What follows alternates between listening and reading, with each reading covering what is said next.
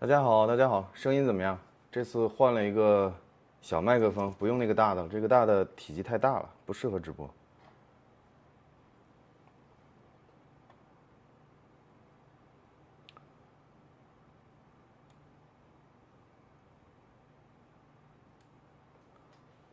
啊，这次这次直播我们抽一个包哈，我给你们看一下，就是这个，我讲一下这个包来历哈，就是上次那个，上次那个尾巴大叔，就数数字尾巴的尾巴大叔是我朋友嘛，他说那个想，也想做 YouTube，然后他我就帮他做了一波冷启动，帮他就是宣传了一下，然后呢，他就我们俩一起搞了一个活动，呃，上上上次吧，抽奖抽了四个 AirPods Pro。还有几个什么移动电源啊，什么什么肩带之类的。然后他给了我一个包，然后我不缺包，然后我一般我的包都是比较有功能性的，所以这个包我也用不上，我就说送给送给你们，你们要喜欢就参与一下这个抽奖。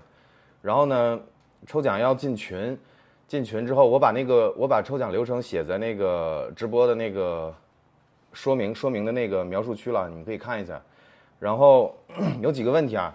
第一呢，就是一定要进群，进群之后有一个验证，呃，防止那些机器人嘛。验证应该是几位数字或者是一个算术题，得通过，不通过的话，你们是没办法在群里发言的。这是第一。第二呢，就是一定要设置一个用户名，因为上次抽奖就是有两个没有设置用户名的，然后呢，最后就引引发了引起了一个小小的一个麻烦。所以这次。这次我设的这个抽奖呢，就是如果你没有设置这个 T G Telegram 这个这个这个账户的用户名的话，你是参与不了的。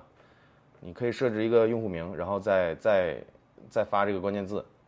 这关键字呢，就是花总的始祖鸟。进群了之后你就知道了，所有人都在打这几个字，别打错了。好几个人我看打成华总的花总花总的始祖鸟。打完这几个关键词之后，你们就有那个就能收到一个机器人的私聊。告诉你已经那个参与了。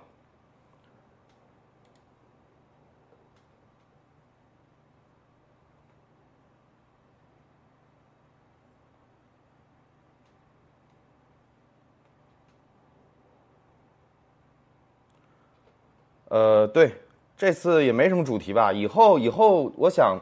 一个月播个一两次，不定时啊，但我会提前通知。但是呢，我以后想设个主题，就是漫漫无目标的聊，确实也是没有中心性，没有没有中心思想。以后就是以后直播吧，就提前会告诉大家想聊点啥。你们要是有问题，也可以相关的问题也可以问。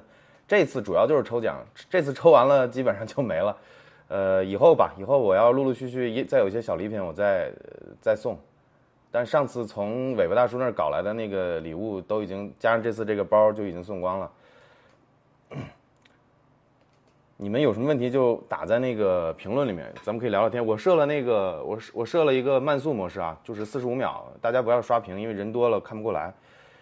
我看刚才有人说，啊，这个摄像头自动跟踪，有人说。手机云台加相机是是那个大疆那个如影 Ronin Ronin S 它有这个功能，你配合上这个手机，可以做追踪。然后呢，手机的摄像头追踪到物体之后，它就把这个坐标数据发给这个云台，云台就负责控制相机的这个方向。然后是确实是 log，因为佳能相机直出的话只有 log，没办法。除非就是输出的东西我做实时调色，但现在没有东西能做到实时调色，所以就画面可能有点惨白。我看以后有什么办法吧，以后有什么办法再再再优化一下，现在没什么办法。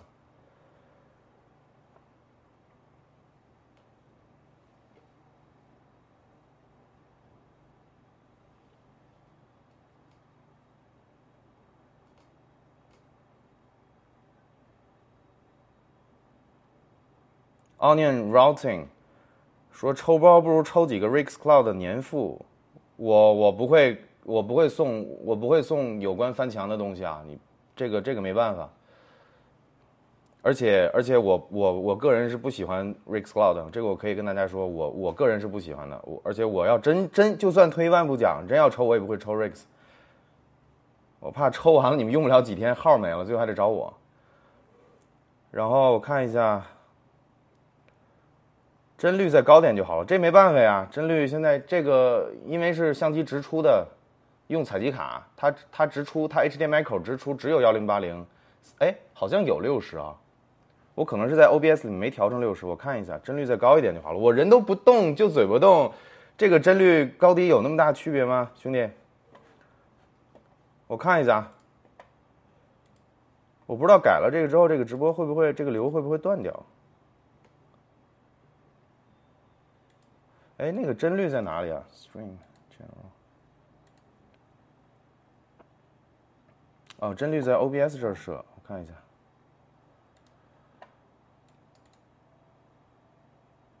哎，帧率是是六十啊，帧率是六十，我以为是三十，帧率是六十的。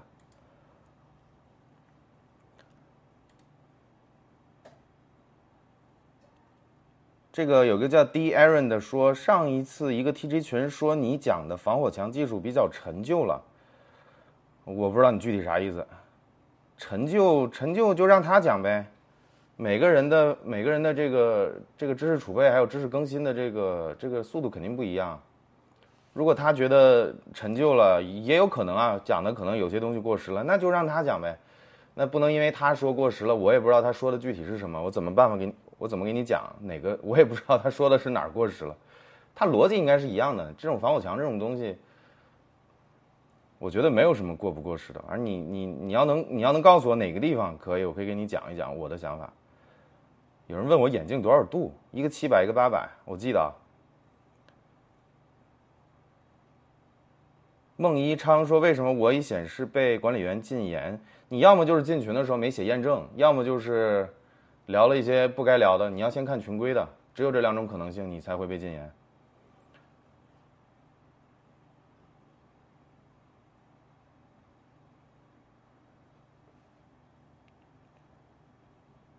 我们这样，现在是八点八点七分，这次直播短一点，之前直播每次都三个小时以上，真的也也确实也挺累的，你们听着估计也挺累的。那以后就尽量短一点，一个到两个小时吧。然后我等一会儿看一下人人差不多的时候，咱们再再把这个。现在三百多个人，我看能不能到八百左右吧。如果能到八百左右，我们就在那个时候再说一波那个抽奖流程。因为有些人有些人新来的他不知道，我们趁这个时间就随便聊聊天。反正这次这次直播没有什么主题啊。我说以后嘛，以后可能会挑一些主题。这次主要就是把这个包送完了。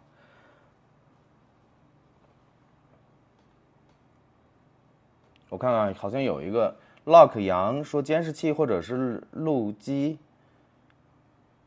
带套 LUT 功能，并且可以还出，能满足实时调色。我关键是我没有录机，我用的是采集卡，采集卡它没办法调色，这个没办法。你你说的那个监视器或录机的话，带这种套 LUT 功能的话，估计很贵。我又不是做这个的，我手里有个采集卡就用起来了。以后吧，以后以后。慢，咱们这东西是慢慢专业起来的，知道吧？就是我也不是第一天，我刚直播了四五次吧，然后做 YouTube 也就是做了四个多月，然后都是慢慢来的。我知道你说的，因为我以前有朋友，以前跟朋友一块搞过那种摄影类的东西，一个团队，他们东西齐，他们那个调色都用那个都用专门的那个键盘，然后什么采什么那个录机啊，还有这个各种各种各种专业设备都很齐的。但我一个人，我这个现在工作室。有有个有个采集卡用就就够了，我想想看有没有什么办法不用录机，比如说反正我是把这个流，我是把这个相机采集到的这个数据流直接推上去，我只要把这个画面想办法能给它做饱和度抬抬抬高点其实就行了，倒不用说调色那么复杂，我看能不能把这个流的这个饱和度调高点，后来想想办法。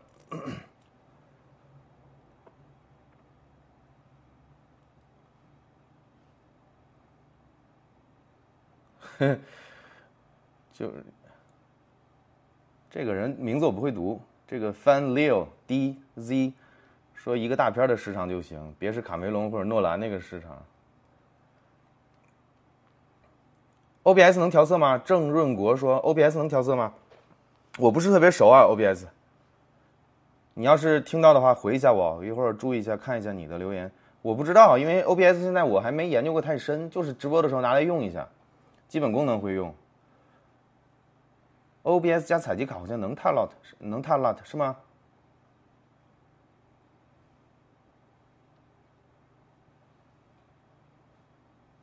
丁小天说聊短一点，一到两个小时。我们对短时间可能理解不一样。你是不知道以前我的直播时间，我每次播完了我自己都吓一跳，三个多小时，每次都是。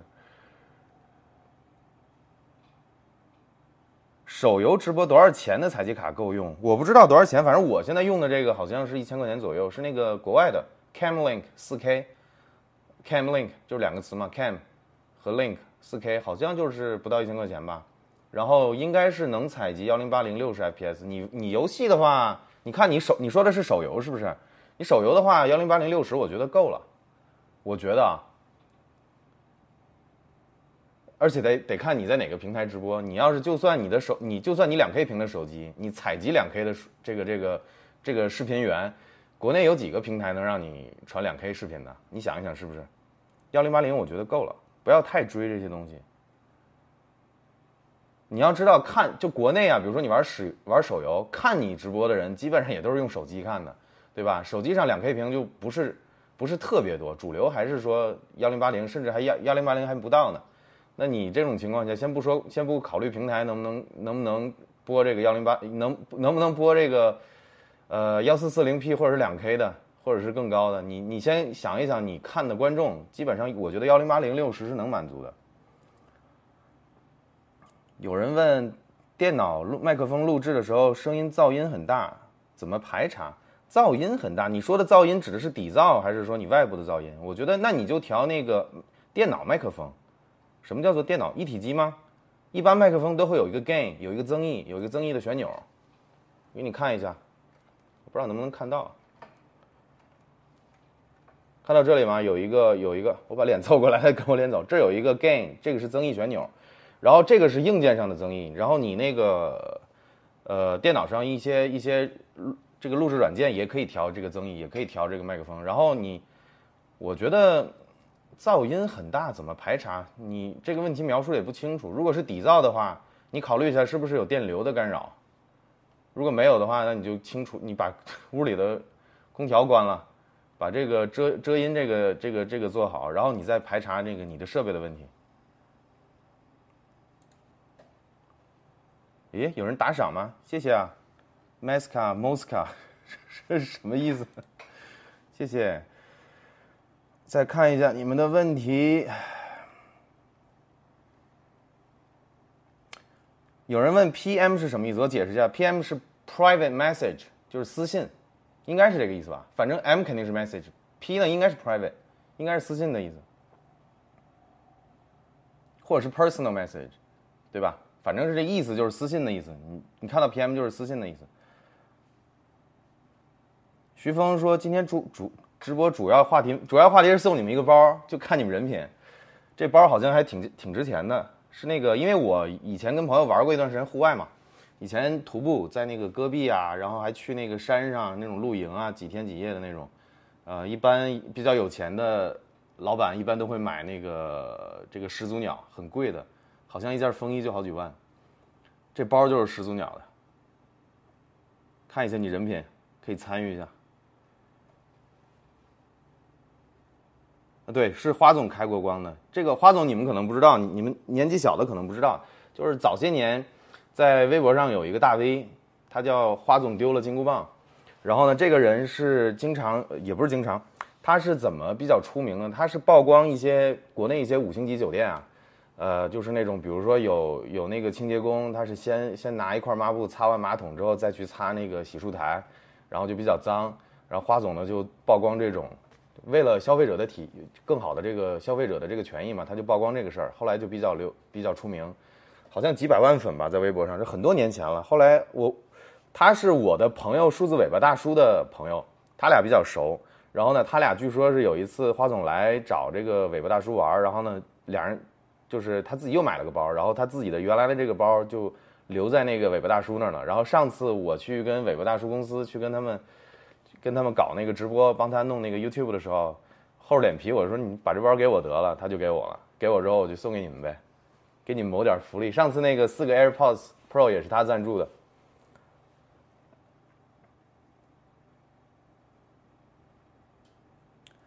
这个浩流我是不喜欢这种称呼啊。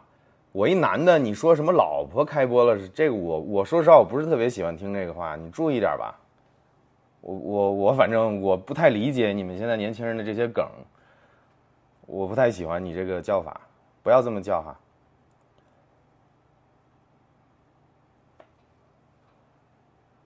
饱和度低显白是啊，说了这个是 C log，这个是佳能的 log。我回来研究一下，我刚才已经说过了，回来研究一下怎么怎么在 OBS 里面套个 LUT。我什么相机直播的？佳能的五 D 四。啊对，哎呀，这个前段时间我不知道你们有没有喜欢喜欢摄影的，因为我是佳能家的，我佳能家的用户。呃，佳能新出了个机器 R 五和 R 六。那个 R 五特别特别，我特别特别觉得特别适合我，因为它本身还是一台相机嘛。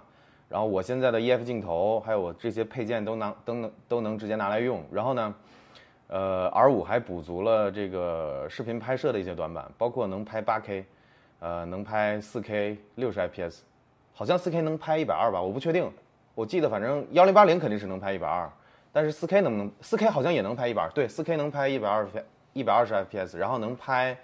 呃，三十还是六十的八 K 啊？但是它有个缺点，它的缺点就是它发热量太大。因为你们知道电影机嘛，电影机里面它的那个拍这种高，就是你用整个，你用整个那个画幅，就是 CMOS 就传感器拍东西，它发热量非常非常大。那发热量大呢，一般的电影机里面都会有主动散热，就是风扇。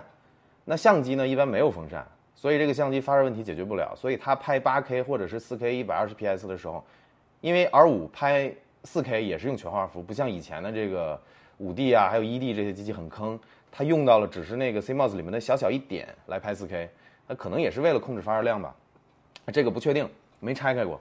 反正那个新的那个 R 五那个机器拍拍 4K，哎，一百二十 FPS 或者是 8K 三十六十 FPS 的时候，它据说是只能拍二三十分钟。但问题就是发热量，它为了这个保护 CMOS，它就限制你拍半个小时，但是其实够了。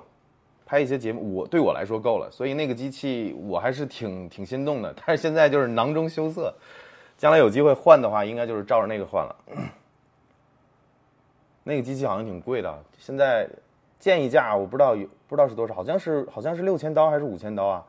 然后这种新的机器呢，刚就是在国内的话，应应该一开始更贵，可能后面好了吧。我我观望个半年一年，如果说有这个手头充裕的话，可以把我这个五 D 四出了，然后换一个那个。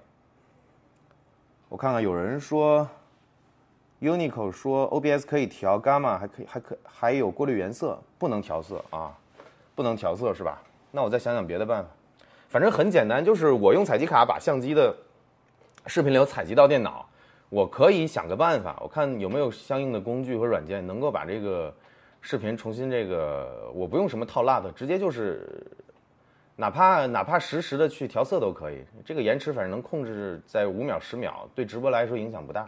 我想想办法，我不太确定能不能解决。就 问我眼镜框的链接，眼镜框的链接我还真没有。说实话，因为原来在那个眼镜店的时候看到过，我觉得这种无框的很轻的，挺漂亮的。然后这个包括这个又是软的，然后我一看价格我就走了，价格好像六千多块钱，就光这个镜框。后来我就上京东还是上淘宝搜搜这种同款，我靠，才两百多块钱，我忘了链接是什么了，这是很多年前了，五六年前了吧？呃，没有五六年，应该是两三年前了，应该两三年前。你找找吧，我也我也不知道是哪一款，我就是随手买的，我看跟那个长得很像。怎么又有人说 OBS 有套 LUT 的功能啊？到底能不能套？回来我自己查一下吧，这这个话题没没必要了，你因为你们有人说能，有人说不能，我回来我自己查一下吧。花总哪里人不知道？Apollo Cuber 说这次还会三十秒三十分钟跳一次黑针吗？我不是跳黑针，它是之前之前这样的相机呢，我就给它输出到电脑，然后呢，我我这次想了个办法，就是让它录，就是持续在录，它就应该不会关了，因为之前它应该是个自动保护，然后没有这个功能，就是我想过去找设置里面怎么去不让它自动关闭，但是是这样的，它只有一个。自动关闭显示器就是那个相机上的显示器这个功能，它没有说整控制这个，应该是镜头，它应该自每半个小时自动关的应该是镜头，这个东西没有这个选项。我已经我那次发现这个问题之后找了好久，确实没办法。后来我就现在想，我就我就录幺零八零，然后我的卡两百五十六 G 应该也够，我录幺零八零二呃二十二十四帧的，然后呢就一边只要它录，它应该它就不会断了，应该是啊，我第一次试，理论上是这样的，一会儿可以看一下，应该不会再再黑了，再黑也没关系，我这次相机放的比较近，我没用那个定焦头，我用的是那个二四二四七零，是二四七零吧？对，我用的是二四七零那个头，然后呢我就用的广角端，我给它拉的比较近，你看我现在就可以摸到相机了，不用再走过去了。如果真出现那个问题，我碰一下它就好了。肯定是 USB 采集卡，因为我是用那个 Mac，我是用 Mac 那个直播的。那 Mac 的话，它没有没有 PCIe 口啊。你不拆机，你我没拆过啊。主机就是主板上应该也没有 PCIe 口。这个苹果因为它自己弄的主板嘛，它不是说像你自己传的机器，它会有空插槽，用的是 USB。好像又有人打少了，游戏音轨分享，谢谢。他有个问题，i 七九七零零 K，KF 玩游戏的时候温度在八九十度正常吗？得看你玩的是什么游戏。你玩连连看，你八九十度肯定不正常。但是那种高负载的话，我觉得啊，CPU 温度在八九十是属于偏高，属于偏高。但是是这样的，呃，因为我也攒机嘛，我也我也玩机玩了这个 PC，我也玩过很多年。我跟你分享分享一下我自己的经验，你看到这儿没有？这是我的一台那个追风者的机箱，我把脸凑过来一点，在这儿不太显眼，我开一下机。这个机器呢，我的 CPU 和 GPU 就长期是在八九十度，然后呢，我也知道偏高，但是不好解决，为什么呢？因为这个机箱散热问题，因为它这个散热，它只有这儿出风口，看到没有？这儿一条，那边一条，很坑。然后上面是上面是进气，哦，底下是进气。上面出气，还有两侧都出气，但是的问题是什么呢？问题是它不应该这么差，差的原因是什么呢？就是这个这个叫里里面的那个叫 flow，那个那个专业的词叫什么？那个那个风道吧，那个风道它设计不好，所以这个机箱散热能力比较差。你补偿那种机箱，就是你说的这个问题，就是比如说你你觉得你的 CPU 过热，怎么解决？那就是加强散热。呃，加强散热的话，你可以主要考虑就是第一，增加这个风扇，用这种高这种高转速的风扇。第二个呢，就是想办法把这个风道做好，还有它的这个透气性。你这只能从这几个几个维度去想办法。但是八九十度算是比较偏高的温度了，理想的情况下应该是七八十度，我觉得是比较正常了。就是你玩一些高负载的游戏，七七八十应该还算好，但是八九十确实偏高了。所以我也不知道你的机箱是什么样子的，我也不知道你的这个解决方案是什么样子的。反正我觉得你可以从我刚才说那几点，你去自己想办法优化。一个就是优化你的这个里面的风路，就是里面的这个空气。你不能是说我举个例子啊，什么叫优化风路？就比如比如说你不能里面那些线啊、那些东西啊、那些显卡插的，就是把把把里边的空间都挡得死死的，它没有空气的流动的这个这个通道。这是第一。第二呢，就是。你不要上面，比如说像我这种立式的 ITX 机枪，你不要上面抽风，下面也抽风，明白吗？你一个一个抽风，一个要排风，懂这个意思吗？这就是优化风路。还有呢，就是上一个高转速的风扇，可以是功率大一点的，可以那个那个那个叫什么？反正转速大一点肯定会有帮助。还有一个呢，就是像我这种机箱啊，我平时如果说它的实在温度太高，我就把两边的侧板打开，也是有一定帮助的。但是你把侧板打开之后，你这个风路就没了，它就不存在一个定向的一个一个抽冷风然后排热风的一个逻辑了，它就是整个东西散开。但是说实话，这个东西就很复杂，你知道吗？你按理来说啊，这种我把那个侧板打开之后，严格来说是破坏了风路。但是呢，这个机箱有风路跟没风路也没区别，因为它散热太差了，这个是这个是公认的。这个机箱具体型号我忘了，反正是追风者的一个机箱，这个机箱确实散热有问题。所以说你具体情况具体分析，我这个话题说的比较长。我再往下翻，哇，我好像错过了好多评论。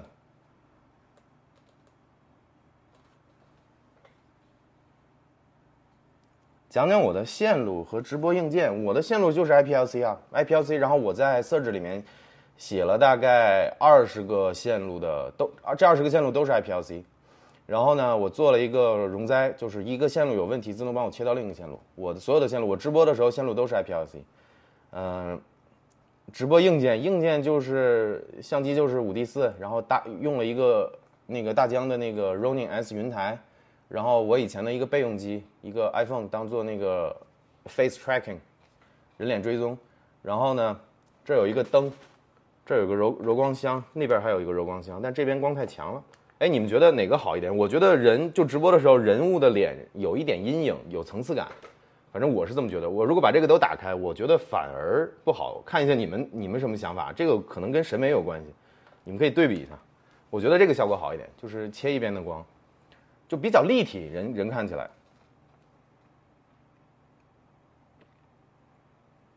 然后呢，直播硬件就是计算机用的是那个 Mac，Windows 也可以。我这还有一台 Windows 的电脑，Windows 直播直播也可以。好，那硬件就这么多。硬件还有就是麦克风是那个，我以前用的是这个 Blue Yeti，但是它太挡脸了。之前直播一个大架子这儿。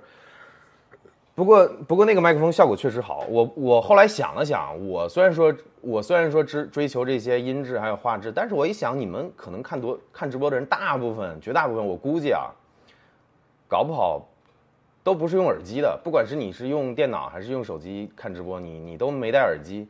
所以我觉得，你可能也听不太大出区别。但是实际上，你如果用耳机，这个这个 Yeti 这个这个麦克风，这个声音细节特别多，特别好，尤其是低音，还有这个声音的那种那那种饱和饱和感很强。这个呢，就是一个这种小小蜜蜂，这个音质一般，说实话。虽然说是那个 Rode 的，但是它就是这种麦克风效果好不到哪儿去，你就能听个声而已。呃，直播还有什么东西啊？光，然后电脑、相机没了，直播硬件就这些，线路也跟你说了。有人说 Verlier 是这么读吧？你的名字一百度都没有问题，就是是这样的。电子设备呢是这样，尤其是 CPU，你要说一百度没问题，你看你怎么界定？就是一百度，如果说它的硬件上没做限制，不是说一百度它就会坏或怎么样，但是会严重的加速它老化，懂我这意思吧？就是你如果能长期保持在八九十度，就不要长期保持在一百度。所以这个问题不是有没有问题的问题，就是你看你你怎么理解这个事情。你如果这个这这块 U 你想用个十年八年那，我觉得还是安全点好。比如说能七八十度就不要八九十度，能八九十度就不要一百度。一百度，你你甚至有些机器有些 U 你可以在 BIOS 里面去设它的这个温度上限，你调到一百一都没事儿，但是不代表。这是个好事儿，知道吧？你尽量还是能，你能散热，能给它温度降下来，你干嘛要标那么高呢？毕竟是这种东西，温度高了就影响寿命，是这样的。你包括相机也是，你像以前我比较，以前我喜欢拍那个拍那个银河啊、流星啊，还有拍那个叫什么 stop motion，那个叫什么？呃呃，延时摄影。一晚上，你想七八个小时，我从夜里可能九十点钟。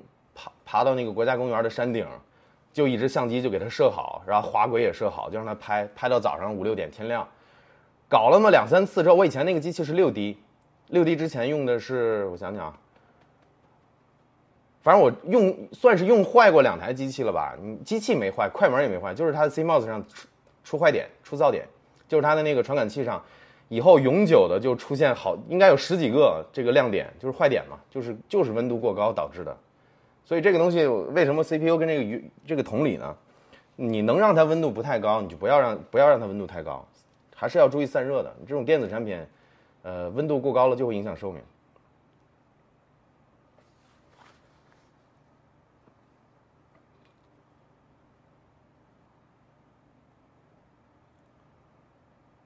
哎，我看你们好多人说水冷啊，我这个机器就是水冷。其实我觉得。水冷，我我是这么理解的啊，我可能说的不对，但是你们你们可以听一下，就是水冷跟风冷，其实严格意义上来说，最后都是风冷，因为水冷无非就是把这个热通过这个液体导到这个这个 radiator，就是这个散热片上，最后还是拿风吹。但是水冷有个好处，水冷有个好处就是什么呢？就是它持，就比如说你持续高负载一两个小时，持续高负载。水冷比较稳定，它不像风冷，可能排着排着排着排着，你一两个小时之后，它温度就慢慢慢慢控制不太住了。水冷可能会好一点，我的理解是这样子。但是具体效果上来说，我觉得就是一个长时间和短时间的一个区别吧。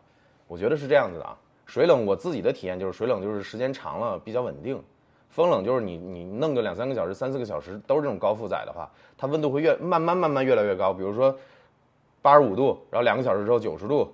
三四个小时之后可能九十五度了。我举个例子哈，那那水冷就会相对的会稳定一点，它可能几个小时之后可能还能控制在八八十多度，不到九十度，就这个意思啊。有人问我怎么看待国内 Android 软件生态乱象，这个不止国内，我可以跟你讲，因为我玩安卓玩的也很早，之前在国外也是有很多第三方的那种 App Store，就是这第这种第三方的商店，国内可能确实更乱一点，就是这种什么三就是什么小米啊、华为啊都弄自己的商店，呃，我反正是觉得啊，你问我怎么看待这个事情，我觉得有好有坏，好处呢就是。呃，怎么说呢？好处就是宽容度高吧，就五花八门，什么都有，你要什么都有。嗯，各种定制化的，各种各种奇奇怪怪的都有。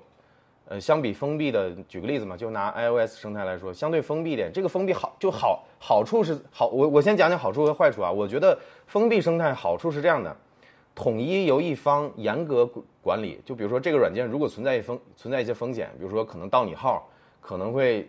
搜集你的个人信息，那这种东西一个标准一个团队来审核，你能保证最大的用户体验和安全性。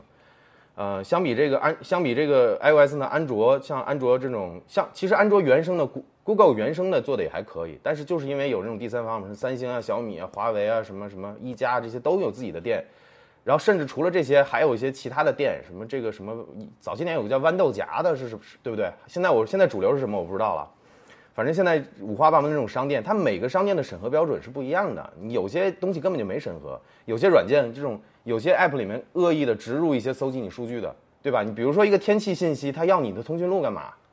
比如说一个一个一个一个这个，就我举个例子啊，你就明白了。就这种用不着这种权限的，就比如说一个一个摄像一个摄像软件，它要你的通讯录，要你的短信权限，要你的这个麦克风、摄像头权限，哦。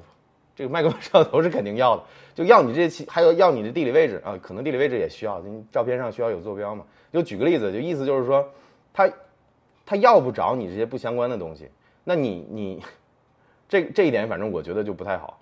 呃，所以我觉得这个是封闭生态，好处就是可能体验比较统一，然后安全性比较高。但是这种像安卓这种开放的这种生态呢，呃，好处就是。监管比较差，你什么都都可以有，对吧？你甚至你也可以做那个搞坏事儿的，就是做坏事儿的。比如说你自己写一个 app，然后你去收集各种数据，然后你去卖数据。很国内很多人是这么靠这个去赚钱的，搜集用户数据，然后去批量的卖。坏处呢，就是我刚才说了，就是这个安全性问题，还有统一性问题、一致性问题。而我能想到的就这么多哈。我发现我很容易把一个话题讲半天，然后错过你们一堆这个。评论，我得往上翻一翻。Simon 刘，谢谢谢谢 Simon 刘，他说要不送 App Store 的卡或者谷歌云的卡呗？你是说送什么以后直播的礼物吗？可这个可以考虑，这个可以考虑。但是我因为我有一些我自己有一些，因为我常年喜欢搜集这种电子设备嘛，我有一些可能东西体验过一两次，然后我就不喜欢，我就放在旁边吃灰了。如果你们不介意的话，我想先把我手头这种东西先清掉。成色非常好啊，基本上我我我送的我我如果说以后直播再送东西的话，这种东西我可能就用过一两次，然后就长期在包装里封着了。比如说那个大疆的一些运动相机啊，比如说什么手持的那个小型小摄像小摄像机这种小东西，哦有不少，到时候可以考虑先送这个。有人问我，AK 你平时拍的照片分享吗？在 Instagram 上？不不不，我不怎么用，我有个 Instagram 账号，但是我很少用。呃，我不太喜欢分享。说实话，可能，嗯，过了那种就是爱发什么朋友圈，爱发这个，爱发那个的。我以前也喜欢干这事儿。我以前十几年前我还有个 blog，什么东西都往上发。过了那年纪了，不太喜欢发了。我我我自己有我自己的照片啊，都是放在那个那个那个图片库里，然后基本上也不怎么分享。之前我记得两个月前吧，就是在 TG 群里面，有人有人要看我拍的照片，我就发了几十张。平时不怎么不怎么发的。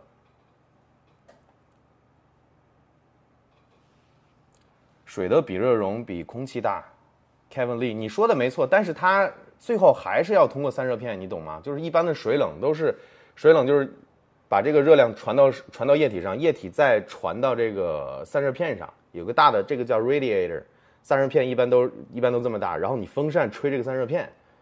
是这个意思。其实严格意义上，最后还是靠风把这个温度带走。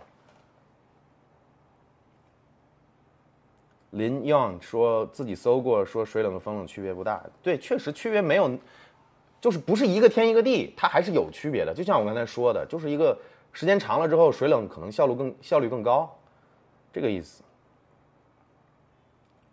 AK 怎么看待三六零腾讯管家？我不好说，反正我自己不用。呃，具体原因你们自己自己想，反正我是不太用。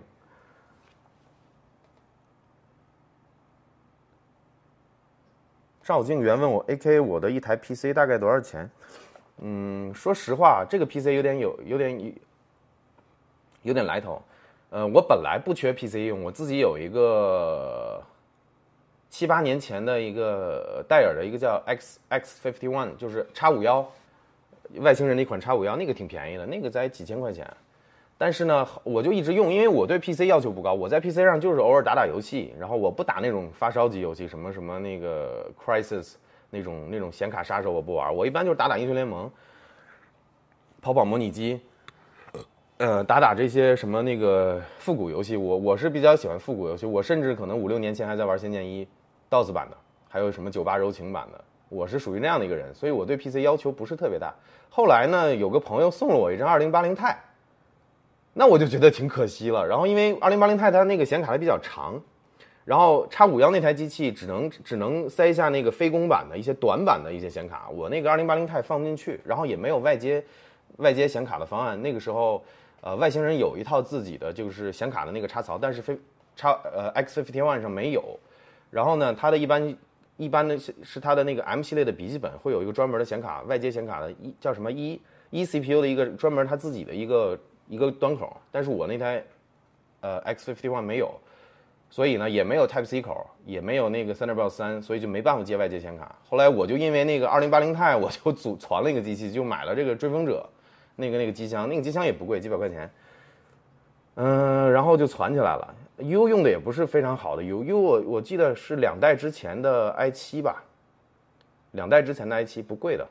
就是就是就是把这个二零八零钛用起来，因为当时，呃，当时是因为为什么想传奇这台 PC 呢？因为我那台 X fifty one 打那个吃鸡比较比较卡，然后帧率上都上不到六十，因为我用的是幺零七零，当时那张那个 X 那个那个 X fifty one 我用的是幺零七零，自己配了一个短板的幺零七零，然后呢不能长期稳定，我我是幺四四 P 啊显示器，幺零八零能到六十，幺四四 P 的话到不了六十六十帧。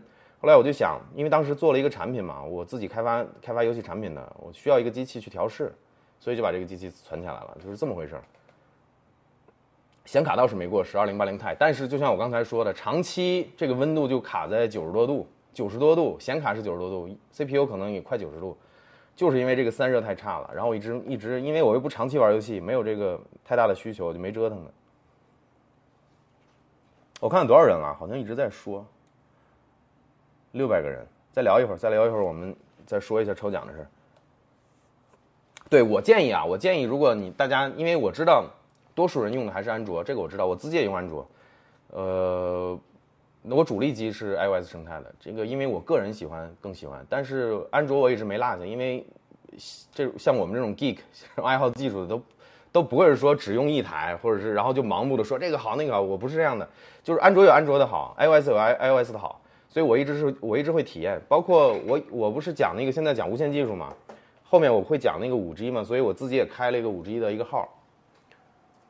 啊，那个那个机器在那个机器在我包里，是那个华为的华为的 Mate 三十 Pro 吧，还是 Mate 四十 Pro？我不太清楚。那个机器反正不是我的主力机，我办了张五 G 的那个套餐，最近也是在体验，这样这这个到时候做节目可以说的跟你们说一些实际的情况嘛。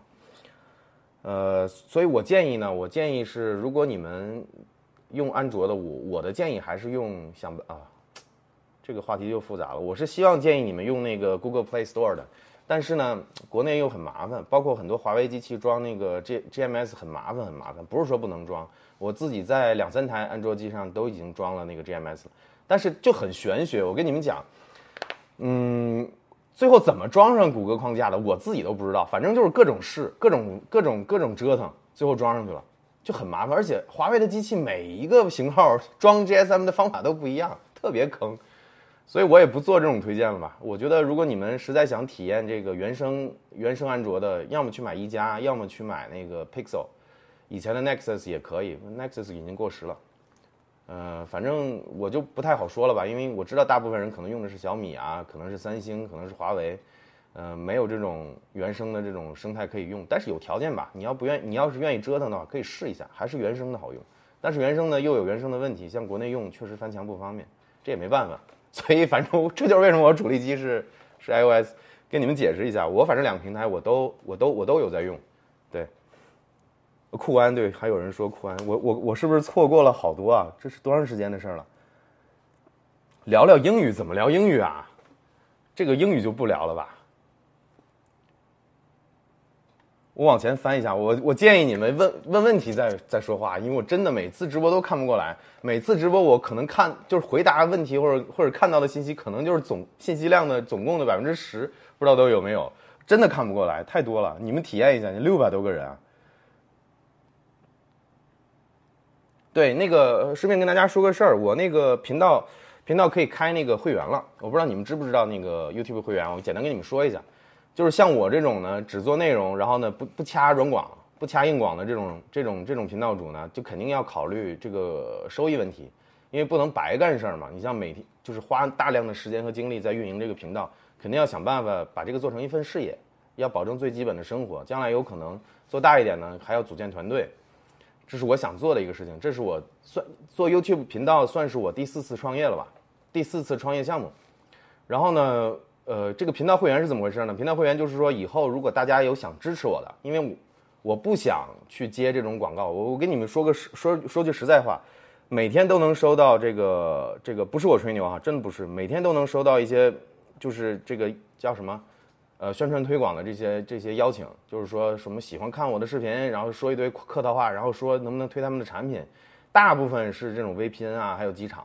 而且都是小的那种，很不知名、很不知名的，我是不愿意做这个事情的。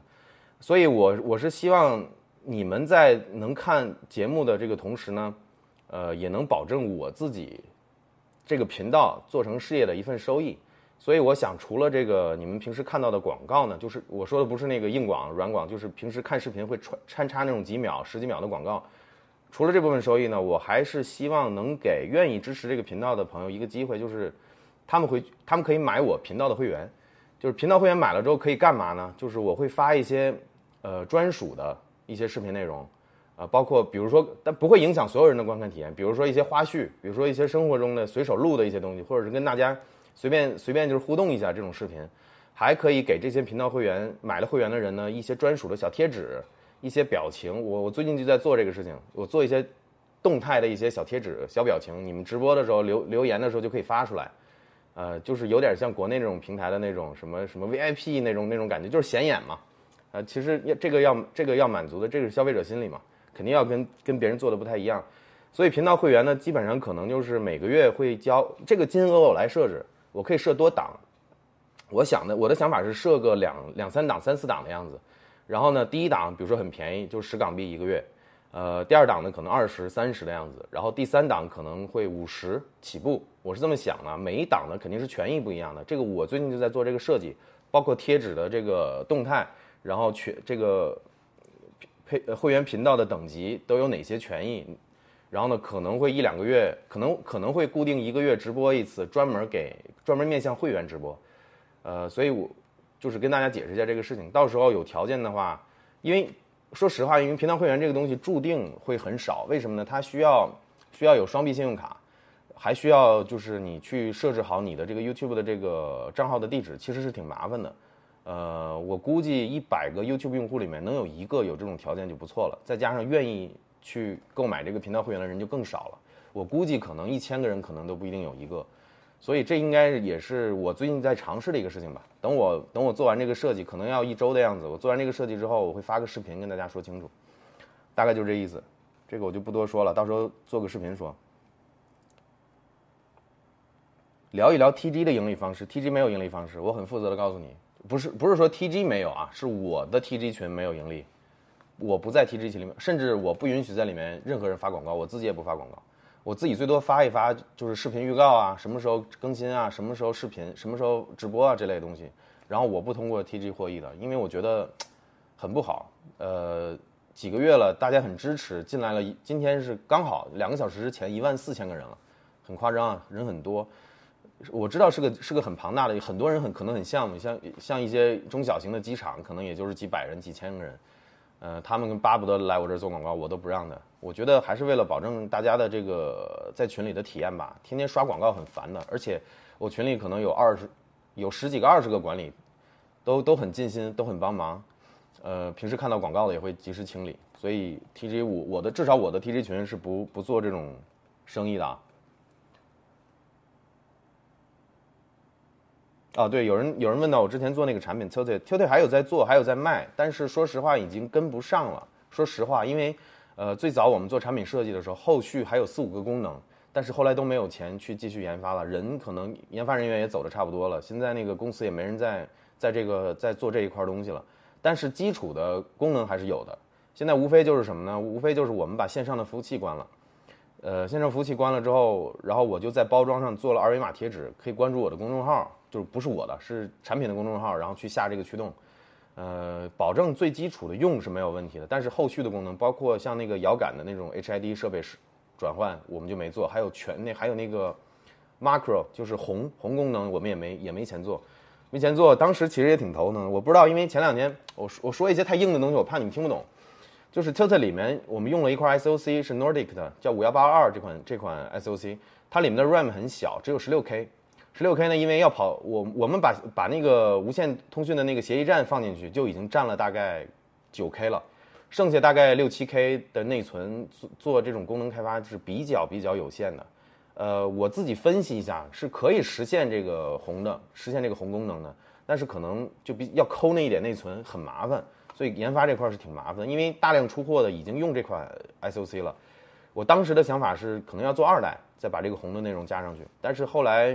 这个项目做的不是特别特别满意，呃，到现在为止可能出货量也不到六 K，说实话不算多的，做了一年多，卖了不到六千个，现在库存可能还有大概不到两千个，所以我打算是这样的，接下来可能会员频道，呃，会员像那种呃第三档的会员，就比如说一个月交五十的那种，五十港币的，可能它持续是会员三个月四个月之后会送。差不多也等价了嘛，差不多也就等价了，然后会送 Tilton，然后我接下来我可能会把那个线上服务器再搞一搞，或者不搞了就放到公众号里面，反正不影响你们下驱动就可以。所以 Tilton 大概就是这个情况，基础的功能都有，都都在的，就包括八组动作识别，还有后来加的后来加的一个新功能快速响应模式，还有刷固件这些功能都有。就是你以后出出。现像吃鸡这样的游戏，你们可以利用到这种姿态的，或者是你放在手腕上或脚都可以。这个东西就是好玩儿。我我包括我自己有的时候玩玩一些游戏也会也会去用，而且有一些，比如说我做直播的时候，我就可以给它设一些快捷键。比如说我把这个 t i 放在旁边，我做个快捷键，我左拨一下，比如说我实现个切屏功能，右拨一下，就是实现个什么功能。就是这种东西本来就不是针对一款游戏的。就是你你的脑洞大，你懂一点技术，你自己会调，有好多种玩法，真的挺好玩的，还可以组合键。就比如说你往下掰一下，就把这画面关掉，把把这个掰一下，然后互相切应用之类的，这种这种东西挺好玩的。你们有兴趣，到时候关注一下会员频道。因为说实话，我不太想再继续卖了，因为因为是这样的，呃，我这么跟你们说吧，呃，产品是我做的。但是呢，我们没有自己的店铺，因为我不知道你们知不知道，在电商上搞一个店铺，你又要刷单，又要刷评价，又要什么刷皇冠，你一个新店，尤其是个人的 C 店，你是根本没有流量的。你要要有流量，你前期不花个五万十万块钱，你去刷把这个店店铺刷起来，没得搞。所以我就是跟朋友合作的，一个朋友挺挺支持的，做电商的朋友，但是不可能长期让人白让人白白去帮忙嘛。然后他也要赚一笔，他大概要赚三成的。比如说 t i l t 如果是卖三百块钱的话，他至少要赚一百块钱。所以我想没必要。我想的话，就我想的是，就是你们如果有条件的话，可以支持一下会员频道。然后差不多就是两三个月，等或者是等价之后，就比如说五十块钱一个月的，你支持个三个月，我就送你一个，明白这意思吧？就是不通过店铺卖，能大幅的节省成本。我的目的很简单，就是把之前的这个两还剩两千个，我把它清出去，这样自己压力也小一点。因为公司现在还现在有你想库存还有还有这么多，这款都在压着呢。供应商那边的钱有的先有的先给了，有的还还压着，所以是压了还有几十万的这个这个这个这个款在外面压着，所以很痛苦。所以简单给你们讲一下，到时候关注会员频道这个事情就好了，到时候可以送给你们。妈呀，好像又错过了好几百条了，我看一下人数哈。好像又收不住了，六百八十三个人，我们到七百个人吧，到七百人提醒我一下，我们开始搞那个抽奖。AK 多大？今年三十三吧，虚岁三十四，虚岁三十三，虚岁三十三。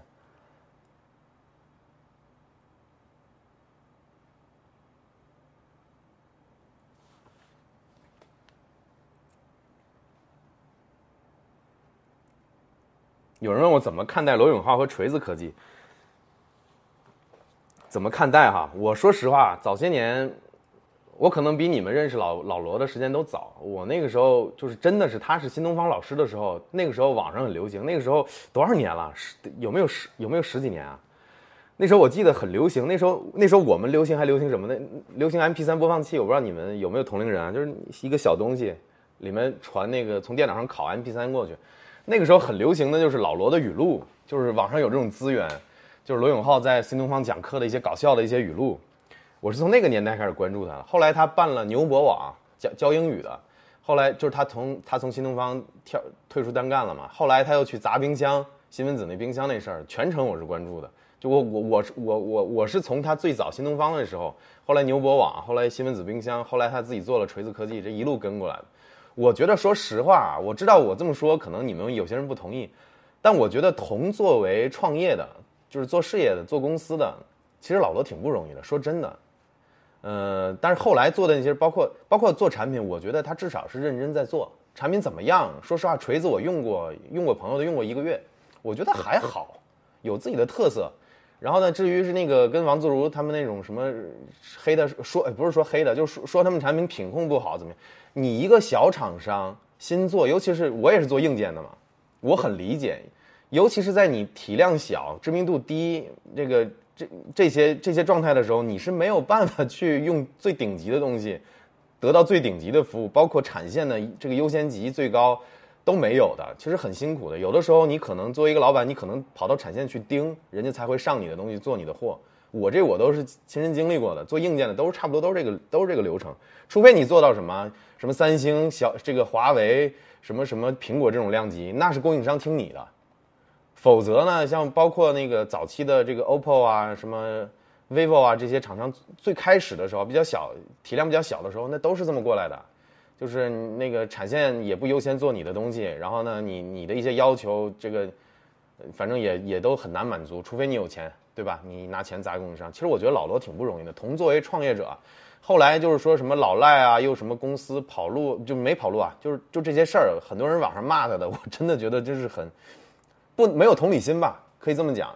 就本身人家人家又没有坑你这么多年，人家也是网上这么给你讲段子，你也是白嫖人家东西，对吧？听人家的段子啊，听人家的相声，然后给你带来了娱乐，然后你很多人还去黑，我觉得真没必要。我觉得反正，我觉得反正老罗做生意成不成功先不说，我我至少我觉得他做产品的态度没问题，产品好不好那是另一方面的事情，就是一个人有能力。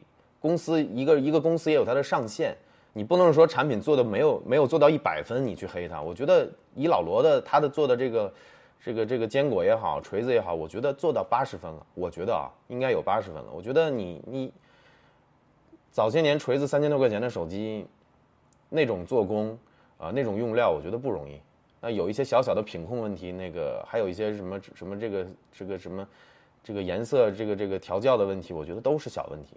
你这种除了除了一线厂商，华为、三星、苹果、小米这种的，没有人能做到，把把把这个产品做到顶级。你先不说这个了，你像苹果、华为，它也有也有多个供应商供应同一块元器件的。我给你们讲这么个事儿，你们知道那三星是那个 Note 八当年那个炸弹那个事情吗？就是爆炸那个事情，就是因为他们那个他们的锂电池是多个供应商供应的，然后出现爆炸的这个这个出现这个，其实手机不会爆炸，是爆燃。这个爆燃现象呢，就是东莞的一个供应商做的这个锂电池，就是那一批货有问题，所以你看这种事情你避免不了，没有办法。但是你作为一个大的一个大像像三星这样这么大的一个体量，那确实是会有这种问题。你你你爆一个，你燃一个，你就有公关问题，没办法的。你大厂都会遇到这种问题，你更别说小厂了。你说屏幕是别好好好几家那个供应商给你供应，那你本身屏幕就存在一定的这个宽容，就是两台手机的屏幕的这个这个这个叫什么调教本来就没办法做到百分之百一致。颜色出现一些差异，这是很正常的，只要在合理范围内都可以。但是我觉得没必要去刻意放大这个事情，尤其是小厂商，抱着一份理解吧，人家又没有收你七八千卖买你一个手卖你一个手机，对吧？这个这个手机我觉得性价比还是可以。包括后来的坚果，老罗也意识到了三千多块钱的价格可能做安卓非旗舰机，尤其是小厂嘛，可能还是有它的有它的有它的瓶颈，所以他后来就去做那个做这种性价比高的坚果系列嘛，一两千块钱我记得，我觉得挺好的。后来可能就是因为，哎，也没做起来，也挺可惜的。后来他就去做那个带货了嘛。我觉得真的老罗是挺有情怀的，因为，他以他的知名度，他自己他不是吹牛。我经常听他说，他说自己是中国第一代网红，这个真没吹牛，真的。那时候互联网刚兴起的时候九几年，那时候老罗不就出现了嘛，对吧？大家都知道他，以他那种自带流量、自带的那种什么东西，他早做直播带货，早就财务自由了。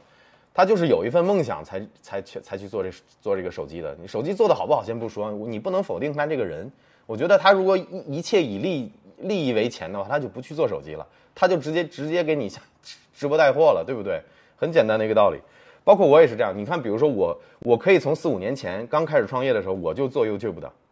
但是我还是选择做了几款硬件，然后做的都不是特别成功，也背了一身债。那没办法，这就是选择，并不是说我知道这个结果我还要去做，而是我就愿意去做这个事情。我觉得我有一个想法，我把它做成产品，呃，然后证明自己，证明自己的这个这个这个这个这个想做的这个事情。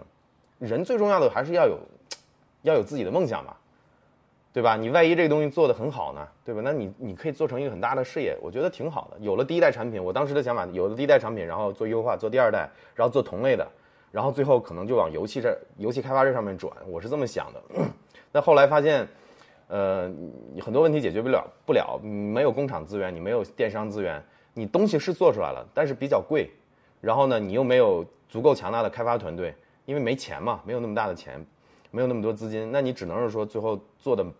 你要说做失败了，我倒不觉得不至于，因为产品还是卖了不少，还是卖了几千个，然后呢，现在也还在卖，包括我最后开了会员频道，我可能还要送给你们，然后产品也是一直可以用的。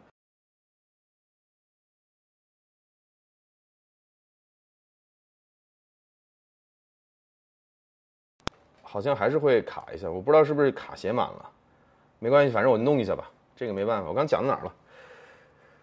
反正我觉得就是挺不容易的做这种硬件，然后 希望理解一下吧。我老罗我就说的有点多了，我就不多说了。哦，七百个人了，我们这样，我们把那个抽奖的事儿弄一下。大家如果说有来还没有参与抽奖的，进我的 TG 群，然后呢抽奖流程去看一下直播这次直播的那个描述区，然后呢你去按照这个流程去做，然后关键词是花总的始祖鸟，在群里打这几个字，你就能参与这个抽奖。我们。现在是九点，我们等到九点半或者十点，我们开讲，好不好？你们去处理一下。然后现在没进群的，你也来得及。这个进群回答这个验证，最多也就两分钟，啊，这个描述区都有，你们看一下。我继续给你们回答问题去了。Kevin Lee 说：“对于水冷，我跟你的观点是一样的。Lots of love。呃，水的比热容更大的好处就是能够缓存更多的热量，热量有足够的时间散出去，就像三峡大坝一样啊。”基本基本上你们用过风冷和水冷，你就基本就知道事实就是这样子的。风冷水冷基本就是水冷的时间长的这个这个这个高负载之后，水冷更稳定，就是这么回事你一用就知道了。我好像错过了好多好多留言，我往下看啊。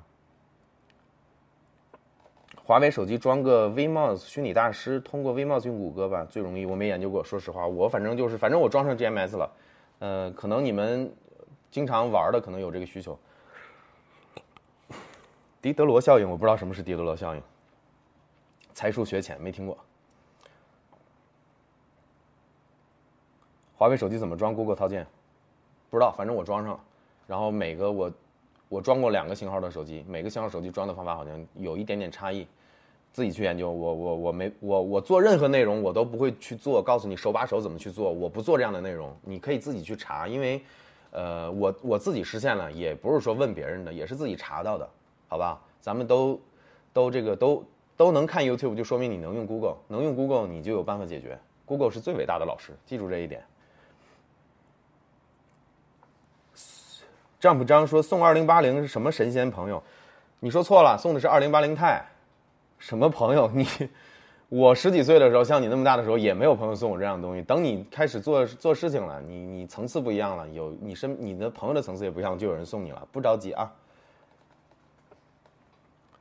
谭中宁说芬兰留过学，应该会芬兰语，会很基础的，会数数。我就不秀了哈，芬兰语很难很难，芬兰语芬兰语不亚于中文，不亚于汉语，真的。哇，我好像评论越看越往上。你可以玩 PS 平台吗？你说的是 PlayStation 吗？我以前玩过，但是后来就不玩了，因为手柄比较小，不是说平台有什么问题。呃，两个问题，主要是个手柄，我更喜欢 Xbox 家的。另一个呢，就是游戏生态，呃，PlayStation。主要独占的都一些日系的 RPG 那种游戏比较多，呃，不是特别合我胃口。我不觉得我我不讨厌 PlayStation，但是主要是因为我游戏机也玩不过来。我有 Xbox One X，有 Switch，还有那个 Steam Controller，所以我不需要什么别的生态了，足够足够。而且现在经常是一两个月都没有时间玩一次。你像今天早上我是我是七八点之后起来之后玩玩动森，玩到了中午，就是。跳跳着玩了一星期，就是一一天的事儿做完了，赶紧跳到另一天，把之前落的一些东西补回来了。我很少有时间玩游戏了，真的是好好怀念以前，还偶尔有时间可以玩一玩。现在真的是没时间了。汤振宁说：“我没说幺零七零不能吃鸡啊，你这是哪儿得出来的结论？我怎么觉得是我说的不清楚吗？我说幺零七零这个显卡。”玩吃鸡幺四四 P 的分辨率到不了六十 FPS，而且我说的是一年前还是两年前的事儿了。那吃鸡后来有优化，也许现在行了，但是我觉得 FPS FPS 游戏不到六十我是不愿意玩的，明白这意思吗？我的屏幕我的屏幕是幺四四的，我还有一块二百四的屏幕，然后我用来三四十四五十的这个刷新率，我玩这游戏我玩它干嘛呀？对不对？尤其是 FPS 游戏，先不说这个了，吃鸡这游戏早期 tick rate，我不知道你们知不知道 tick rate 这个概念，就是。每一秒跟服务器服务器做多少次沟通？就举个例子，tick rate 越高，你的这个操作还有你的这个弹，就是打别人这个子弹，还有你的移动信息越越越稳定越流畅。Tick rate 假假如说啊，tick rate 提高一倍，你这个你看到的动作可能就是这个样子，但是在服务器端收到的信息啊，但是你 tick rate 如果提高一倍，这个可能就是这样子了，就是更更更平滑。我不知道怎么解决这个解解说这个事情。然后 CS 的 tick rate 就比较高，因为你的射速快，然后子弹的这个命中率的这个信息也这个交交换的也比较频繁。但是吃鸡很低的，吃鸡的 tick rate 最早很很低，后来我不知道，后来可能优化了。这个是跟那它的原因是这样的，因为吃鸡这个游戏开创了，算是因为我记得以前战地吧，战地好像就是三十二打三十二个人，同时在线就是六六十多个，对吧？然后你吃鸡一下就一百个人，它服务器可能承载能力有限，所以它 tick rate 做比较低。所以有的时候就经常感觉打打不到人，有可能就是这一发子弹信息没有注册到，就是 tick rate 太低的这个问题。所以先不说 tick rate 的问题，你刷新率都这么低，你没法玩，再加上 tick rate 低，体验很差。所以这个吃鸡当时我就想，能从我这一端优化到最好，我能解决，至少能解决这个帧率问题嘛？那我就用二零八零钛玩，对吧？最后那个帧率能够到一百二、一百三，我觉得还勉强还够。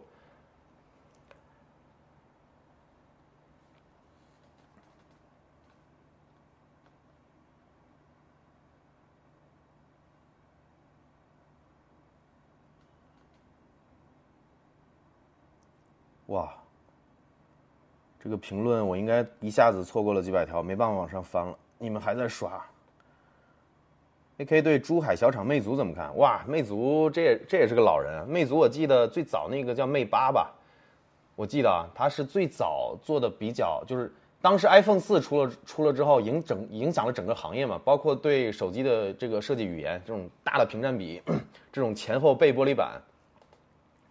然后魅族是最早，呃，抄苹果这种设计的厂商之一，而且并且是抄的最好的之一。当年当年的 Mate 八真的是很经典的一个机器，一代机器。呃，我当时推荐我特别几个推荐几个特别好的朋友都买了 Mate 八，然后他们都特别喜欢，因为当时魅族还是做 MP3 起家的嘛，啊，他们那个时候智能手机最大的作用就是因为那时候网络也不好，那时候好像都没有 3G 吧，我记不太清了，那时候可能刚有 3G，3G 是零八年的事儿吧，我忘了，反正那个时候大家对手机最大的要求就是听歌，然后你想魅族它又是做 MP3 起家的嘛，魅八的那个音质也还不错的，所以然后它。我对魅族印象就是这样的，后来好像越来越做越越小了。当时还挺名气还挺大的，我记得这个魅族事情我知道的不是特别多哈，这个你可能问错人了。哦，这有懂行的，这个肖这个字念肖吧？肖 Qvest，CS:GO 的比赛服务器是一百二的 take rate，对对对，应该是具体数是多少？我这这个我记不清了，但我知道就是一般这种竞技型的这种游戏，你 take rate 一定要高的，你不然你你。一百二是什么概念？假如说我，我把它我把它缩小十分之一，就如果说你的服务器 take rate 是只有十二的话，你可能会漏开很多枪，然后你可能就是你每一步移动，每一次的这个跟服务器的这个数据交换注册，你的位置就会变得很卡。本来是应该人应该这么移动嘛，你 take rate 如果只有十分之一的话，就会是这样子。然后这个人物在这两个点之间的这个这个移动就就没有数据了。就是如果你在这个它两点之间移动的时候打它，你这个子弹是注册不到的，注册不给，没法注册到服务器的，明白这意思吧 t i g r a d e 就是干这个的。吃鸡的 t i g r a d e 我记得很低，我具体数是多少我不知道，我忘了。但是 CSGO 如果是一百二的话，我估计我说的我说的就是两年前吧，吃鸡可能也就是三十，可能啊，我不是特别确定，反正比比 CSGO 肯定是低。AK 能比较一下蔚来和特斯拉吗？这个我还真比较不了，因为我都没有。呃，早些年倒是想买特斯拉，然后还交了定金了，然后到现在他还老给我发邮件，但是后来没买，没钱。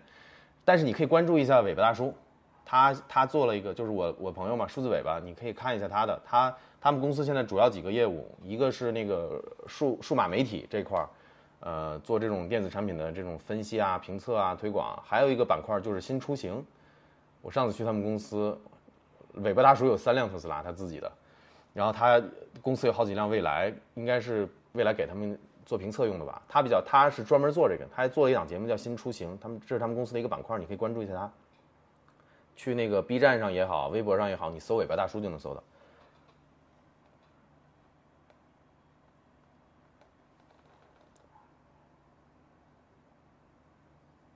请问现在传机的话，CPU 选 AMD 还是 Intel？这个说实话，我已经很多年没有关注这两个这两个巨头之间的，我的认知还停留在，可能五六年前吧。AMD 一直在疯狂追赶 Intel，但是这两年好像赶得比较高。我听说的是这样子啊，我不一定对。我听说的是现在性价比比较高的是 AMD，但是 Intel 的高端型号的 U 还是比较还是比较牛逼的。所以你看吧，你看你的预算，我知道的我能给你提供的信息并不多，这个东西你可以自己查一下。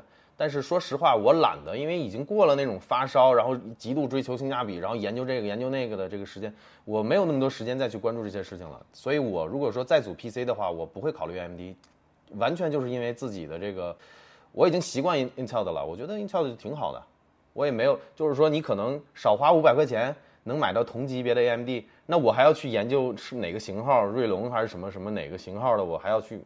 什么 Thread Rapper 之类的，我还要去研究一堆这个东西，我没那时间了，所以我就是惯性的还会选择英特尔，但是不代表 AMD 就 AMD 就不行。这两年好像 AMD 挺发力的，但我一直觉得 Intel 是不是有什么大招，但也没看到，说实话。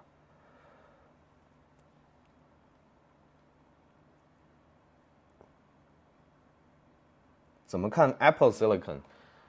这个我觉得。苹果在发布会里面说的已经很清楚了，他们他们自己的布局就是要用自己的生态。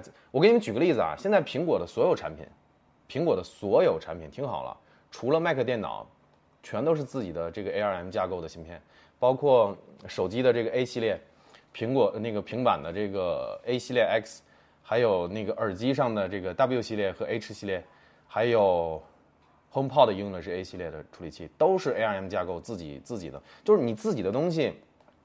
我我给你们讲一点讲一点基础的一些硬件知识啊，就是你在自己的这个 silicon，就是你在自己的 U 上，你可以加各种你需要的这种定制化的东西。就比如说什么呢？嗯，就比如说，苹果在 A 系列处理处理器上加了安全模块，叫 Security Enclave。它加了这个东西，就可以最大保证你的这个数据安全，包括你的指纹、面部信息。然后这个东西是不不走服务器的，是单独的。那这个东西封装就封装在了这块 SOC 上。那你英特尔有这样的吗？没有。然后苹只要苹果乐意，还可以在自己做一块，在在自己的这个 SOC 上再加各种，比如说加速什么视编视频编解码，加速的这种硬件的这种小模块，还可以干嘛呢？还可以加，你像苹果还有个还干了个事儿，就是它加了个 T T 一和 T 二芯片。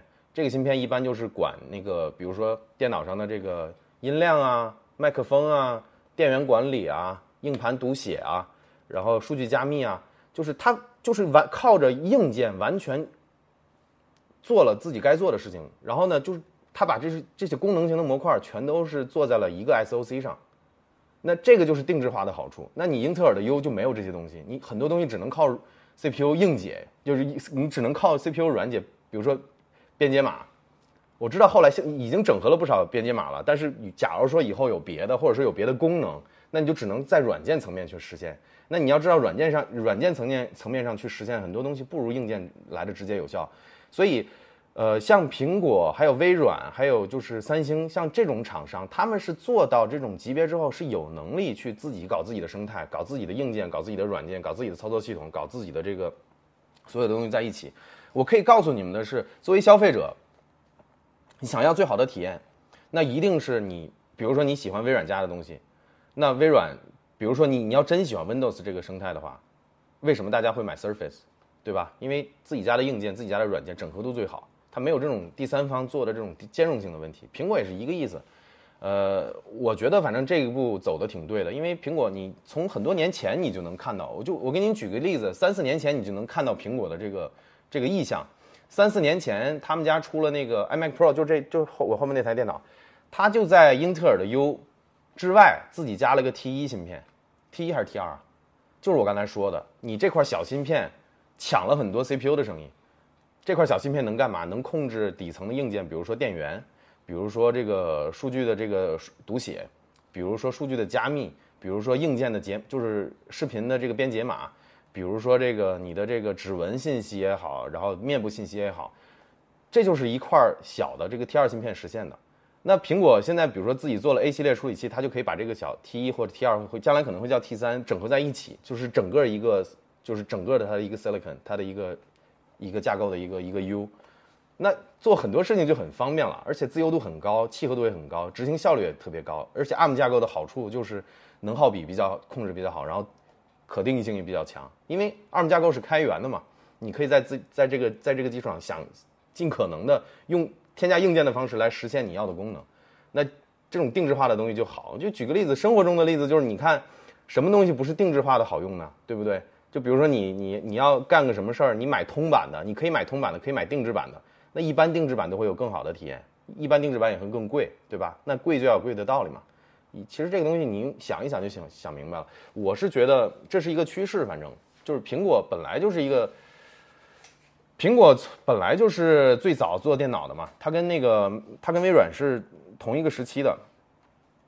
然后那个微软只不过是做做软件的嘛，苹果是最早是做硬件和软件都做的，他们家自己的电脑、自己的硬件、自己的软件。所以我觉得苹果就算真的就完全就做了一块新的这个 silicon，也是合情合理的。这个东西我只能这么说吧，我觉得挺好的，我反正支持他这么做到后面，我挺期待这个这个 AR 这个 ARM 架构的这个这个 Mac 看能做到什么，能做到什么程度吧。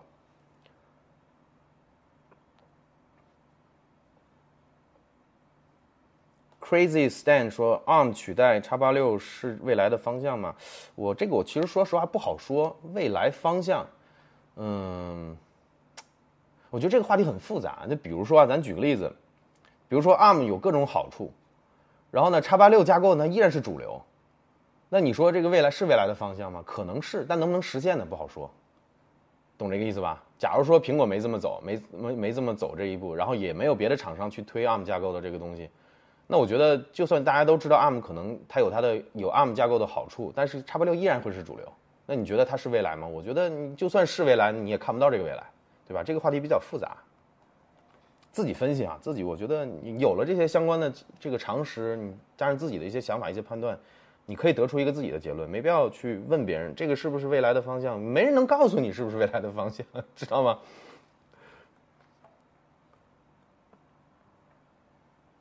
？AK 怎么看 EncroChat 加密聊天被破了？说实话，我都不知道 EncroChat 这个东西。我说没法回答你，我不知道这东西，我也有自己的局限，我不是说什么都知道。我关注的这一块儿，可能我比较关注的这个好比较感兴趣的话题和这东西，我可能了解的多一点。但是你说这人我听都没听过，这 EncroChat 是什么呀？这个 Encro 好像是 encryption 的一个缩写，是不是？是专门的一个秘密聊天的一个软件吗？我就知道 Telegram，还有 Potato，其他都不知道。我的 Pro 三风扇声特别大，你说的是 Surface Pro 三吗？我也我也有个 Surface Pro 三，是挺大的，没办法，因为它太薄了，它太薄，它的风扇就没办法做的很大，它它的风扇就，哎，你这么说你应该明白，反正就是你东西做了轻薄化之后，就会有一些牺牲，这个没办法。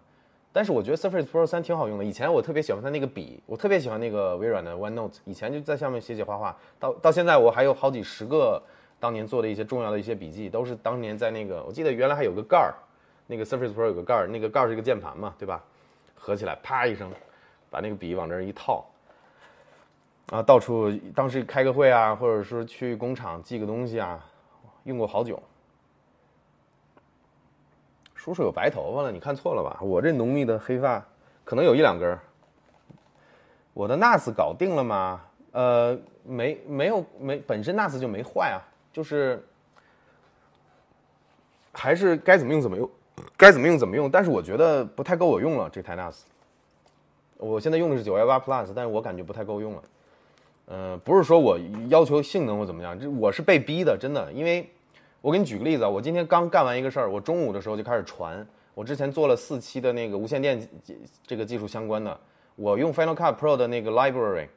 这四期节目占了我八百六十个 G 的空间，只是素材，还有那个就是在轨道里，就是 Library，就是 Final Cut Pro 的 Library，就八百多个 G，我拷到我的 NAS 里花了大概六五六个小时吧。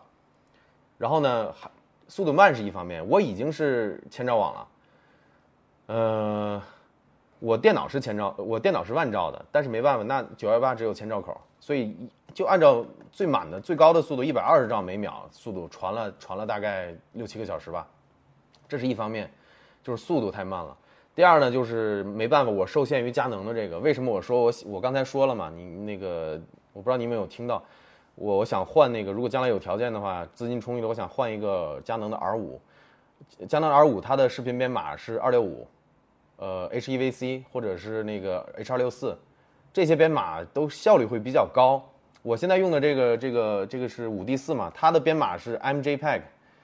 MJPEG 的意思，顾名思义就是 Motion JPEG，它的这个数据量特别大，好像五百兆每秒的这个这个这个这个这个速率吧，就是一秒一秒钟的数据量可能得有快一百兆，一百个大 MB 啊，这就是你想我录一个我我我做一期节目，比如说二十分钟，我的素材可能要要五六十分钟，那就能把我一张卡一帮一一张二百五十六的卡写满了，很夸张吧？所以没办法，如果你想，如果用 H 二六二六五来压的话，可能就只有两百到三百，我猜哈，具体数我我忘了，两百三百的样子，那这个数据量就小了一倍，再加上这个九幺八 Plus 它只有千兆口，我电脑是有万兆万兆口的，所以就用不到，就是不能不能把速度提到最高，所以这个 NAS 我可能可能会差不多用到头了，而且现在硬盘也填的差不多了，硬盘还有大概两个 T，总共有十几个 T 吧，现在还剩两个 T 的空间。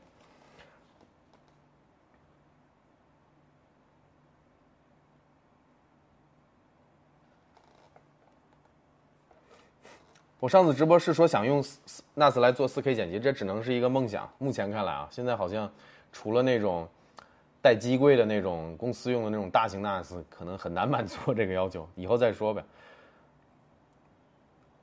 有人说万兆内网搭一下，我刚才说过了，呃，我是可以搭的，但是现在的918它你搭完了，它918的口就只有千兆口，那没办法。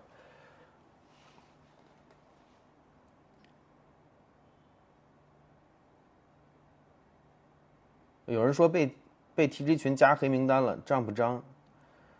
我记得吧，那个我记得一会儿我给你处理。但是你你要知道，你如果被加黑名单了，一定是有什么原因，要么就是你违规了。你真的，你大家体谅一下吧。你进群不要聊一些奇奇怪怪的东西，这是我的私人群。你要是聊到一些奇，我跟你讲，一万四千个人是什么概念啊？这一万四千个人里面可能会有一些有我我可以很负责的告诉你，一定有一些心怀不轨的人，而且很多。那这些人呢，就平时看你们聊什么，聊什么就去举报。举报了，你觉得他们最后这个头抓到抓到能抓到谁？那所以我会有这个群规，让你们有些东西真的就不能聊。你们满足这个，就是大家都达到这个共识，互相保护。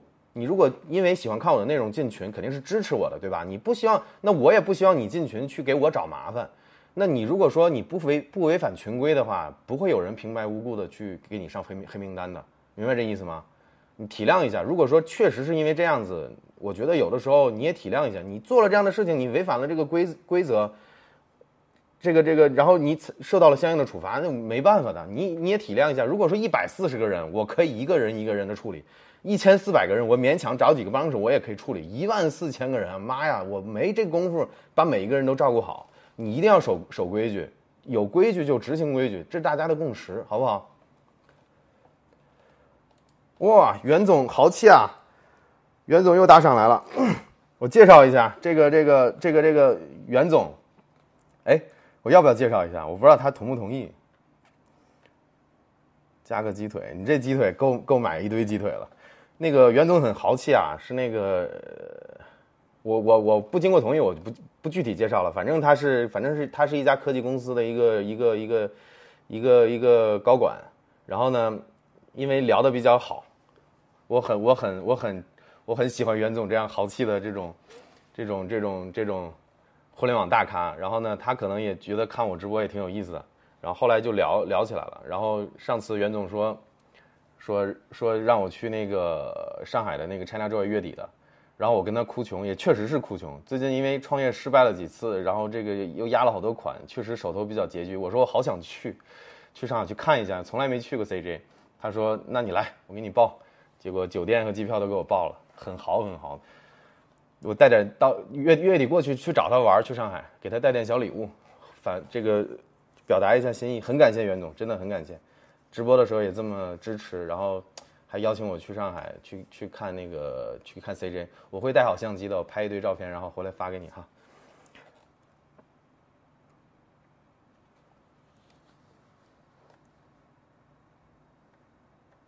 我们看一下，再再等个，我看现在是七百四十五个人。呃，兄弟们，给我点时间啊，我去看一下，我去看一下那个抽奖的那个有多少人抽奖了，然后顺便看一下机器人是不是还活着。稍等我一下哈妈呀。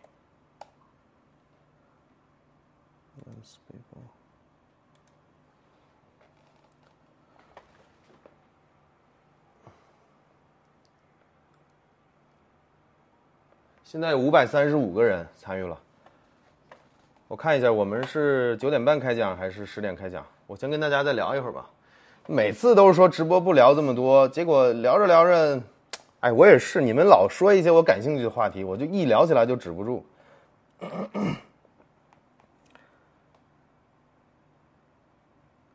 呃，这个 Jack 王说，素材可不可以调低分辨率，减少空间？你说的这个做法呢？叫做代理，也就叫 proxy，就是我们把这个素材拉到轨道之前，先创建一份低分辨率的，或者说低容低这个压缩率比较高的，呃，这两种方法，就这几种方法，就是让轨道上的这个素材，呃，就播放起来比较连贯、比较流畅。但是最后你把效果什么都做好，最后出片的时候，它就它用的还是原始的这个素材。你只不过剪辑的过程流畅了，你这个时候是没办法省去的这个空间，空间是省不了的，因为这个素材还在它该带的地方，明白这意思吧？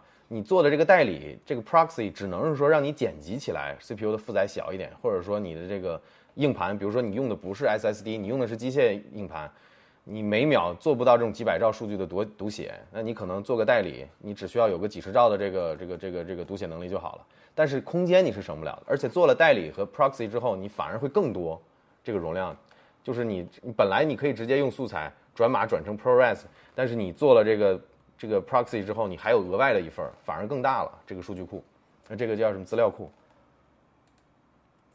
谢谢戴萧一哈，是学习了很多，我也挺喜欢跟你们聊的。你们有这种问题，我我知道的，我就跟你们聊一下。然后我要讲错了，也可以从你们这儿得到的，因为你们可能不知道，我每次你别看我直播叭叭叭讲讲三个多小时，我很苦逼的。你我下播之后，我我我，因为我错过好多留言，你知道吧？我就要去再看一遍。但是再看一遍，你要你又要等 YouTube 转码，尤其是两三个小时的这种直播这种视频，它不不是说我下播之后我立刻就能看的，它后台要转码。转码完了，你才能看这些实时评论，基本上都都搞到夜里三四点，我才能看一遍，然后又花两三个小时把你们这个评论看一遍，然后我发现哇，漏讲了好多东西，然后哪个地方讲的可能有问题，然后有人指出来，我也是在学习，但是真的是很 很苦逼，真的是很苦逼。就是 YouTube 它现在，我喝点水，YouTube 确实还是没有没有那么没有那么快，你像两三个小时的视频，它转一波码又要四五个小时。然后转码结束之前，你是看不到这些实时的这些东西的，你必须等它转码完了。其实我可以等到明后天，但是我又心急，我可以等到明后天看。但是这次可能好点吧，这次我不打算播三个小时，两个小时左右。然后呢，两个小时左右，是不是还有半个小时就到了？不知道能不能讲完。反正反正我这次我自己悠着点吧。然后那个明天因为还有事儿，明天要去要去一趟以前的合伙人的公司那儿，呃，一个一个大叔那儿。关系很好，然后他的公司受疫情影响，由公司原来有快三百个人，然后现在裁员到可能一百来号人了，好久没去过，没去看一下了，然后去看一下他。明天，呃，然后对，还有个事儿就是，呃，我以前写了本小说，就是我我十我十七八岁的时候写了本游戏小说 CS 的，然后呢，这这个就是我这个合伙人的这个一个老板。当时他是看我的书的嘛？那时候我我上高中，他看我的书，在网上连载的时候，后来帮我出版了，他帮我联系了出版社，然后出版之后呢，他手里就就有个几百本在他那儿，其他的都卖了嘛，有个几百本。后来我就出国了，后来也没怎么联系。后来再回国的时候已经是十年后了，然后我就想，我因为当时那些书也也是挺有价值的嘛，我就问他那儿还有多少，他说可能他手里还有一百多本，因为他也要送人。就是有，因因为我是他的朋友嘛，然后我出了本书，他也有面子，然后给这个给他的朋友送，然后现在手里还有一百多本，我打算什么呢？就是结合我刚才讲的频道会员，我打算就是这个书，因为挺珍贵的，因为真的是这书多少年了，可能十几年了，然后呢三十万字这么厚一本游戏小说，然后，然后我到时候把这一明天去他的公司，我把我那一百多本书也拿回来，到时候可以做这个会员频道会员的这个奖励，然后送给这个这个买会员的人。因为这个东西不是拿金钱衡量，你现在有钱也买不到了，因为十几年了，没办法再版了。包括我自己，我都把我自己当时的那个电子稿都搞没了，我不知道出版社还有没有。这个就给你们简简单讲一下这个事情，凑个热闹，游戏音轨分享，谢谢。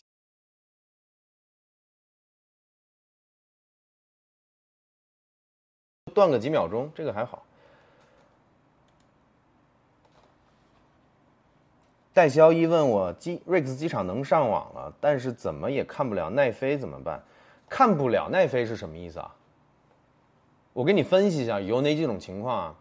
呃，是这样，有些机场呢，它虽然说能让你翻墙，但是它没有原生 IP。什么叫原生 IP 呢？比如说 Netflix，Netflix 是一个这样，你比如说你地区在台湾，你就你就会受到台湾当地的法律一些限制，比如说不允许你看哪些特定的内容。那假如说你的 IP 地址是在美国，你你就要遵循美国那边的这个数字传媒的这些法律啊，有一些东西是不能让你看的。然后比如说你在土耳其这个区域，你也有也也有相应的这个限制。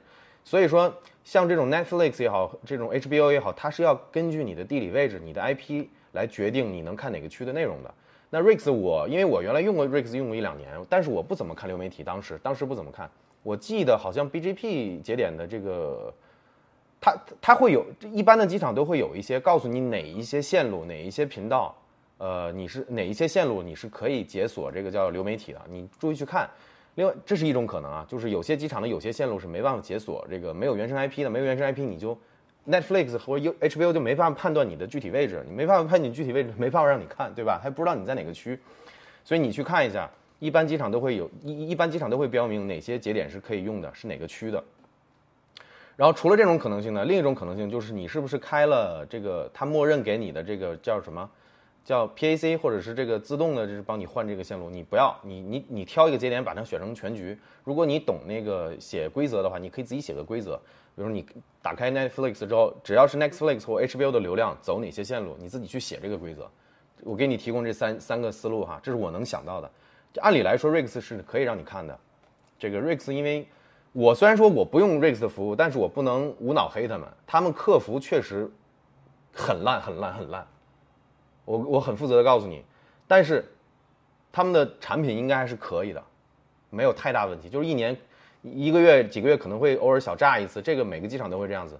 呃，但是他们还有一点就是，我觉得你比较贵，他们机场比较贵。我记得一般个人订阅购订阅的要八百多，八百多一年的不算不算便宜了。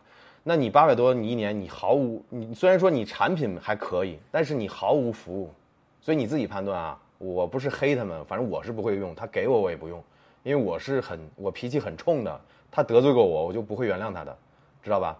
如果说有幸这个翻墙的这个，假如说我翻墙的流量做的还可以，哪天他发邮件告诉我，那我会跟他们提这个事儿，我说当年你们是我作为一个买了你们两年服务的人，我得到的这个服务是这样子的，我很失望对你们的服务，我会告诉他，对吧？我这个这个扯扯得有点远了。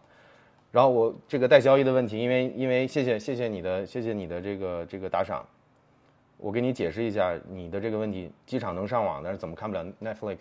我给你提供了三种可能性，你自己去分析，别的我暂时想不出来。谢谢 CJ，谢谢 CJ，贺岩，谢谢贺岩，怎么今天这么多打赏的嘞？是袁总带的节奏吗？谢谢袁总。好，我继续看你们的问题了哈。YouTube 慢速模式怎么搞？慢速模式是这样的，因为同时在线几百个人看直播呢，每个人如果说不设置一个，他可能很快刷屏。你想几百个人群聊是个什么体验？你去想一下。所以我就做了一个四十五秒的限制，就是你有问题你可以问，但是你每一次发信息间隔要四十五秒。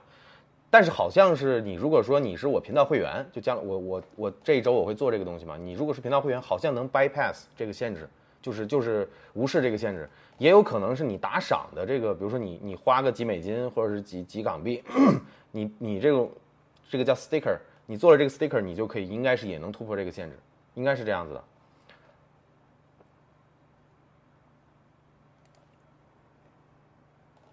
呃，San Judas 说用四十九寸曲面屏玩游戏怎么样？四十九寸，我是这么理解的啊，兄弟，我是这么理解的。四十九寸，因为我自己有一个一百寸的一个一个一个激光一个激光幕，那四十九寸就五十寸嘛，比它比它小一倍，对吧？我就我在想，你肯定不是像像显示器一样放在桌子上玩的，对吧？你肯定是当个电视一样。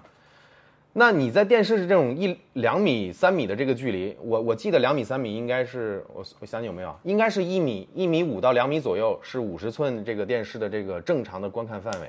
那你隔开了一两米的这个距离，你还做成曲面，就没必要了，我觉得，因为你距离够远了，然后你也得看你这个曲率是多少。如果说你曲率整个这么一个环的话，那你肯定做的越近越好嘛。但是它五十寸又不小，我觉得，我觉得是这样的。你问我五十四十九寸的曲面玩游戏怎么样？我能这么回答你，就是你玩游戏，如果你看中的是刷新率的话，你就不要考虑它曲不曲面。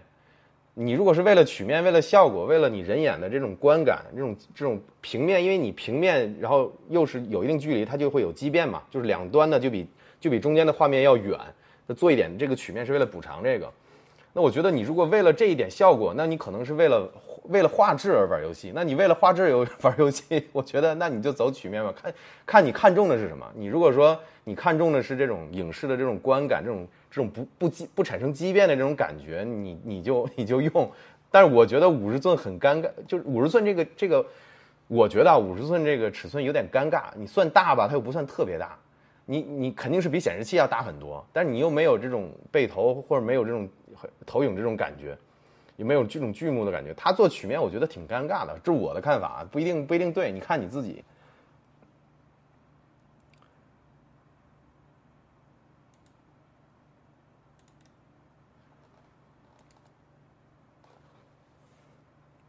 哦，他说的是那种三十二比九的那种长的四十九寸。哦，我懂你的意思了。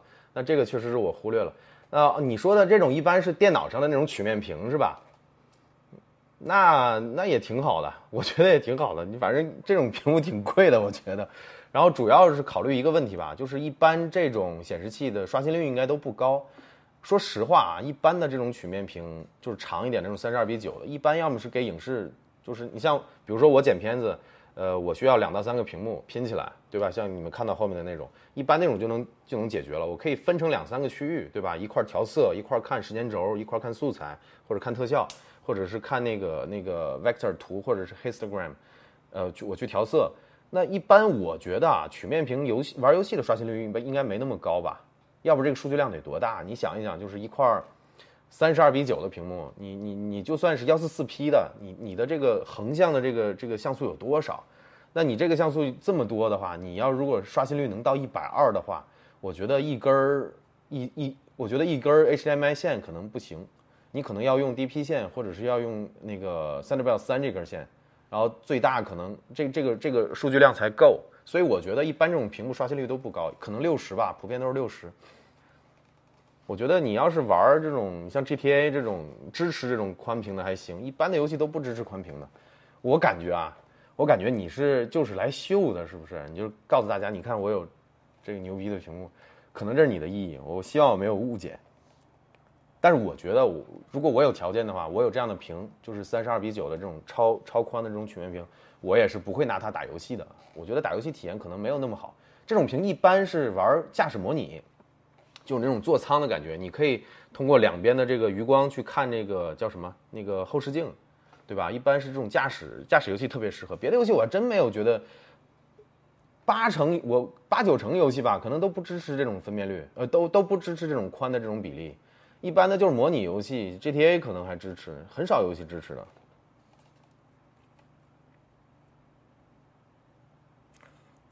有人说感觉我直播延迟大，其实不是延迟大，是因为我回答的问题往往都是十分钟、二十分钟之前你们问的，因为你们 评论太多了。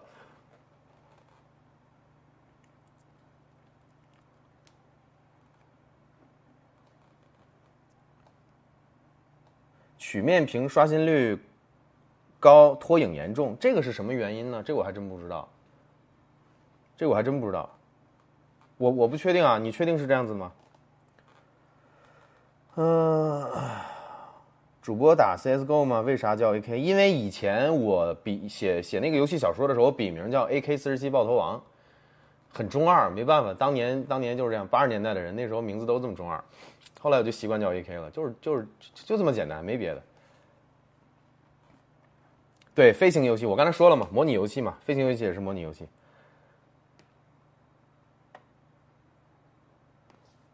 哦，到开该开奖了是吧？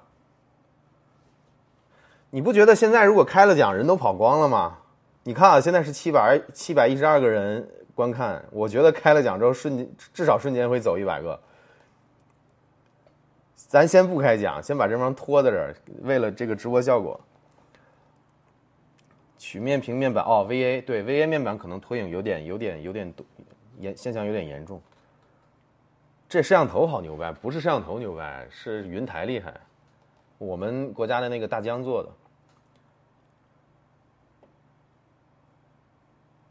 我靠，你你问问题就好了，你问一个问题，打一次赏，你这让我觉得我不能被金钱所击倒，也不能向金钱屈服。但是我还是回答一下你的问题吧，因为这个话题确实挺好。就一百四十四赫兹和两百四十两百四十赫兹区别大吗？游戏音轨分享这个人问。呃，说实话，这个刷新率呢，呃，真的是要看人。就比如说，有些人就能很直观的感觉到幺四四或幺二零的刷新率就是比六十高，有些人他就是感觉不出来。这个真的，我我以前做那个我做那个无那个显示技术系列，我讲过了，真的是这样子。就包括我自己，我是我是画面，我是因为我可能是跟我小的时候打的游戏有关系。我小的时候打 CS 出身的。然后呢，我对这个响应速度，还我眼睛特别尖。就以前我给你举个例子，真的有人眼神这东西真人和人真不一样。以前比如说，我带朋友去黄石公园玩，就美国那个黄石公园，我总能就我一边开车在公园里面，我还能远远的看看清楚几百米一两公里外，我那儿有没有熊，那儿有没有狼，那有什么动物。我真的就那样我觉得这人的动态视力是能力是不一样的。我我后面拉着朋友，有一次还拉着我爸妈，就是也去去那儿玩。我告诉他看那儿有什么动物，那儿有什么，他们都没看见。我指给他们看见，我还开着车，就我眼动态视力特别好。有些人真的就是不行，有些人就是一百二、一百四，你别说一百二了，你两百四和六十他看不出区别，真的，你相信我，真的有人看不出来。但是我相信啊，他适应一段时间，就比如说它两百四或幺幺幺四四的屏幕用一段时间，它再就是你用个几个小时、几天、一两个星期，你再去用六十，它就能感觉。我认为是这样子的，但是我没有没有经过实验，没有经过实践过，所以我要说的是什么呢？就是每个人的感官都是不一样的，有些人可能就是说他真的就是分辨不出来六十跟幺幺四四、二四零，有些人就没问题。你就像我就。我都你你拿块屏幕给我，我立刻能告诉你这个是两百多的，还是一百多的，还是六十的。我还用过三十的，我还用过三十的 TN 面板。我这么跟你们讲，就是那个我是能看出来，但是真的有人看不出来。所以你问我的是区别大不大？这个因人而异。我觉得区别挺大的，但是说实话，我觉得幺四四和二百四区别不是特别大了，因为都够流畅了。除非，而且这个我跟你讲，还 还跟什么有关系？就比如说你玩 FPS 游 FPS 游戏，咱们先不说什么那个守守望屁股，还有就说 CS。我告诉你，这个这个刷新率跟什么还有关系？跟你的标速还有关系，就是跟你的鼠标的这个叫什么？鼠标的灵敏度有关系。因为以前我们打 CS 的时候，你像我是打狙的嘛，就我是打我是打那个步枪的。我有朋友打狙的，他打狙他他他灵敏度设的设的巨高。我记得当时我的标速是三点三，他调的一点二，就是他鼠标动一点，整个人就转转身了。就是他经常因为可能狙击手嘛，拿把拿把那个大狙，呃比较不灵活，他的视野要转的特别快才行，要跟得上人。所以他经常就是快速转身，快速转身，快速转身。那你这种动作特别大的时候，你你的，就比如说你瞬间转一圈儿，你就能看出来两百四跟幺四四的区别了。幺四四就明显能看出来，就是帧率会会低一点，明白这意思吗？但是你如果像我一样，你平时很难这种快速转身。我我我用 AK 我就三点三的标速，我就看到人，我的鼠标幅度，我整个画面幅度就这么多，就变化就这么多。就我转个角，我可能会转一下，这么转。然后瞄人的话，就瞬间是在小范围移动，所以我看不太出来一一百四十四跟两百四。但是你像狙，你玩狙的那些人，你开了镜之后，你要大范围的拖拽，那你瞬间的这个动态，你就能看出来两百四更流畅了，明白这意思吧？这个因人而异，也跟你的使用习惯有关系，跟你玩的游戏有关系，跟你 玩游戏里面的时候鼠标设置也有关系，就很多方面。我 CS 水平一般，真一般。说实话，我以前很丢人，我以前。呃，打 CSGO 的时候，老遇到那个挂，后来我就很气，我自己也写了个挂，写的不好，没用两局被探测出来了，给了我给了我，我到现在我的 Steam 账还有个还有个 VAC 封禁，挺丢人的。我很讨厌作弊的，那天有一次是实在是气坏了，自己写了个挂，是那个用用了别人写的现成的一个开源的一个东西，做了一个那个什么，好像是透视，就是我把那个墙后面的人用红色来显示，结果好像被人举报了，然后。呃，Steam 上的那个探测防防作弊的探测做的挺好，挺完善的，很少有误封，基本上封了你的，你就是作弊了，所以这个挺丢人的。所以回答你刚才那个问题，就是以后有人告诉你，哎，这个幺四四就是比六十的好，那个什么二四零就是比幺四四的大，那是他的感官区别，那那是他的感官告诉他的，就是包括我跟你讲的，也是我自己的感觉，就是说我觉得，呃，六十到一百二。到一百四十四，跨度挺就是区别挺大的，但是，一百四十四到两百四，在我看来可能就没有那么大的区别了。但我能感觉出来，但是不代表我说的就是对的，我说的只是我觉得的情况。因为每个人的感，你要知道感官这东西本来就是主观的，你也不要听别人说什么就是什么。反正我告诉你，我尽量的客观，这个公公那个中立的告诉你，就是这个东西，谁说他说的都是代表都是自己的想法、自己的感受。你这个东西只有自己自己体验才是自己的自己的这个这个，你自己的体验才是才是最重要的。这个你就别听别人告诉你怎么说，说哪个一定比哪个好，你自己去试，好吧？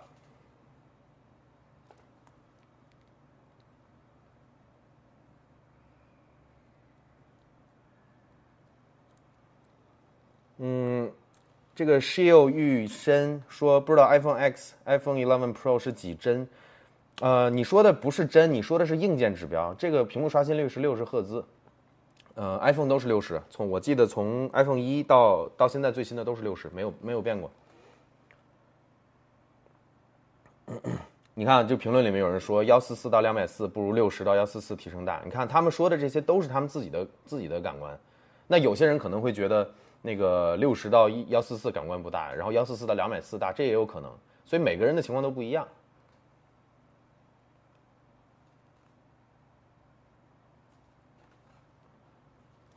玩《守望先锋》一百三和幺四四都能分出啊？那你这个厉害，你真的，那你这个比较厉害。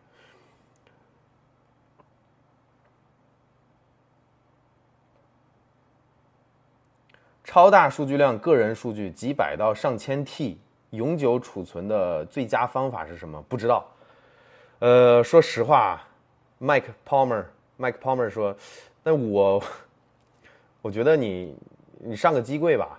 你上个机柜也要走那个冗余那一套，也要也要组 RAID，组 RAID 一，就是你你哪怕你别说几千 TB 了，你几千 PB，呃，咱们说吧，就比如说像 Google 的那些数据中心，像苹果的数据中心，iCloud 的那数据中心，那些数据量，那那何止是 TB 级别，那都是 PB 级别，甚至甚至比 PB 还高。他们一般都是这种，就是就是逻辑，就是咱们这样，数据你你不管是个人还是机构还是公司。还是数据中心，它理逻辑都是一样的，就是你一份数据不管有多大，你你要想保存好它，你就要有另一份去做它的备份。那这个永远就是 read 一的这种感觉，就是你一份另一份，这两个永远是镜像的。这边有了变更，这边有同步的做成变更。一个一旦这边有问题，你还有一份。然后你像一些 IDC 可能还其他一些数据可能还有两份、三份、四份、五份，这种这种这种 backup。所以你要问我，就是说几百到上千 T 的永久储存最佳方法，那就我据我所知，现在就是大容量的，就是硬盘，不是机，不是那个固态硬盘，因为那种闪存，闪存的话，它不如不如那个机械硬盘的那种物理磁磁片、磁碟上，那它是永永久记录的。所以我觉得，呃，我觉得你还是上上硬盘，上硬盘最好。而且现在大容量的硬盘越来越便宜了，上个机柜。组一个那种那种公司那种团队公司用的那种 NAS 那种那种那种机柜那种那种可能不叫 NAS 了，那种就就是就是机柜了，就专门做数据存储，或者你外包出去，你包给专门做这个数据备份、数据储存储的地方第三方都可以。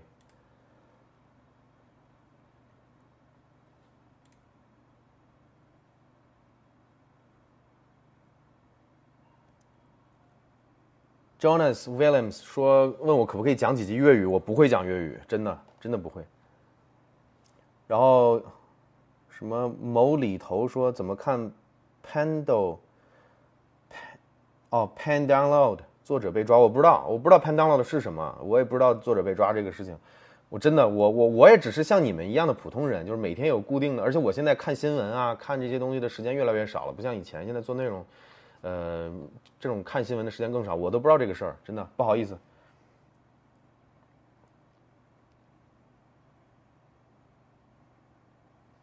提供个最强翻墙，CMI 就是中国移动的英国卡，本身就在墙外，五英镑一个月就够。戴小一说的，这个理论上是这样的，包括 Google Fi 也是。就是我举个很简单的例子，比如说我我我现在还有美国的卡，还有欧洲的卡，像英国的 O2 我也有，呃，但是没钱了。就是我给你们讲一下逻辑，很有意思。就你这些。外国运营商的手机卡插在在国内的手机插上去用，其实你借的还是国内的，就是出口还是国内的。只不过呢，呃，像中国移动啊、中国电信啊、联通，它一看你是国外的卡，那相当于什么呢？它跟 O2 和跟 ATT 这些公司是合作的，但他们有签署这种合约，就是说我们我 ATT 的用户借了你的中国移动的基站，借了你的中国的骨干网，你不能封我，你不能给我限制，让我做，让我看我不，就是不能走你防火墙那一套。他们是公司运营商之间是有这种合约的，虽然走的还是咱们就人在中国走的还是这条线路的这个这个线，但是呢，因为他看到你的卡，你最终的这个 ISP 是 O2 是 A ATT，他就他就没给你设这个防火墙，就相当于有点感觉，就相当于让你走了 IPLC 吧，你可以这么理解，就原理就是这么实现的，明白了吧？就是你借用的还是国内的，就是你你接到国际主干网之前借用的还是国内的同样的基站、同样的线路。他可能没给你做设限，因为你你不是中国移动的客户，你是 O2 的客户，你是 ATT 的客户，懂这意思了吧？其实刚才那哥们说的意思是一样的，就原理上是一样的。戴小一说的就这意思，就包括我用 Google Fi 我也用过，然后国外的卡我也用过，英国用过 Double E，用过 O2，啊，然后欧洲用过 T-Mobile，用过 Elisa，然后美国用过 Verizon，用过 AT&T，对我都用过。都可以。iPhone 的 Face Tracking 是通过什么 App 实现的？你是说我这套云台这个东西吗？好吧，我那个云台已经失效了，因为手机没电了，估计 手机没电了，因为一直开摄像头。上次也是两个小时之后准时没电，看来还是不行。行，反正现在不动了。你们要说晕呢，正好也没了。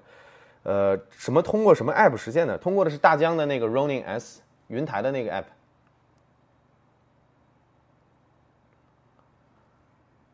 再有十分钟吧，我们这次说了不不不搞三个小时，就真不能真不搞三个小时了。你们想想看直播，下次，反正一个月会有个两三次，至少。然后再有十分钟，我们到再过五分钟的样子，我们开讲。然后，然后再收个尾。我看一下再有什么问题，我我也刷到最下面了。有人问我 AK 觉得什么时候用五 G 比较好？什么时候我不知道，但是具体时间我不知道。但我可以告诉你的是，等成熟了就可以了，资费下来了，手机的那个硬件的方面，还有包括那些组网、基站那些什么东西都部署全了，就是成熟了。你会知道什么时候成熟的。我没办法告诉你是一年、两年、三年还是几个月，这个我们我也不是神仙。但是我觉得。就是等成熟了，资费自然就下来了，然后用户量也会上去了，然后各各种配套也会上去。当你发现四 G 不够你用的时候，你就可以上五 G 了。但是你现在上也没关系，现在也不算贵。我现在用的那个好像就是一百一百三十八一个月，还是一百五一个月？我原来的四 G 资费就是一百三十八，然后呢是无限流量，说是无限，其实有十五个 G 的这个高速的流量。呃，然后他他说免费帮我试用三个月，还是原来的资费一百三十八，然后过了三个月之后一百五。那我现在刚用了第一个月嘛，对吧？我觉得这个资费也不算贵，但是应该还会更便宜。AK 苹果没信号这个怎么搞？呃，没得搞，硬件问题。不过说实话，尤其是苹果过去两年的手机，确实它用的是它用的不是高通的那个叫什么基带，叫 baseband。呃，基带就是负责就是，呃，这个话题挺有意思的。就是严格来说啊，一款 SOC 就是 System on Chip。呃，一款严格定义上的 SOC 必须有 baseband，必须有这个基带芯片。这个基带芯片就是做这个数据，就是无线无线电这个射频数据的这个收发处理的。你没有 baseband，你严格来说，你这块 CPU 不能叫 SOC。但实际上，苹果的 A 系列处理器一直就是外挂 baseband，它一直没有内嵌到里面，也叫 SOC。他们自己内部人都这么叫。原来还跟还有人跟我在评论里跟我杠说，A A 芯片 A 系列芯片能怎么能叫 A SOC？大哥。苹果自己人都管它叫 SOC，你说你杠什么？我当时就这么回的，就是哎，这个话题有点有点扯远了，就是没有这个基带芯片。我记得过去两年苹果用的是什么？用的是英特尔的，英特尔做 baseband 做这个基带芯片，本来就做的不如高通和华为。华为华为的那个九八零那个芯片好像 SOC 里面用的就是自己的这个基带芯片，我不不是特别确定，不是特别确定，也可能用的是，啊对，应该是自己的。所以就是你这个。你这个基带，如果说供应商不是高通，那你你问我就是苹果信号差怎么办？原因就是基带用的是英特尔的，那没办法。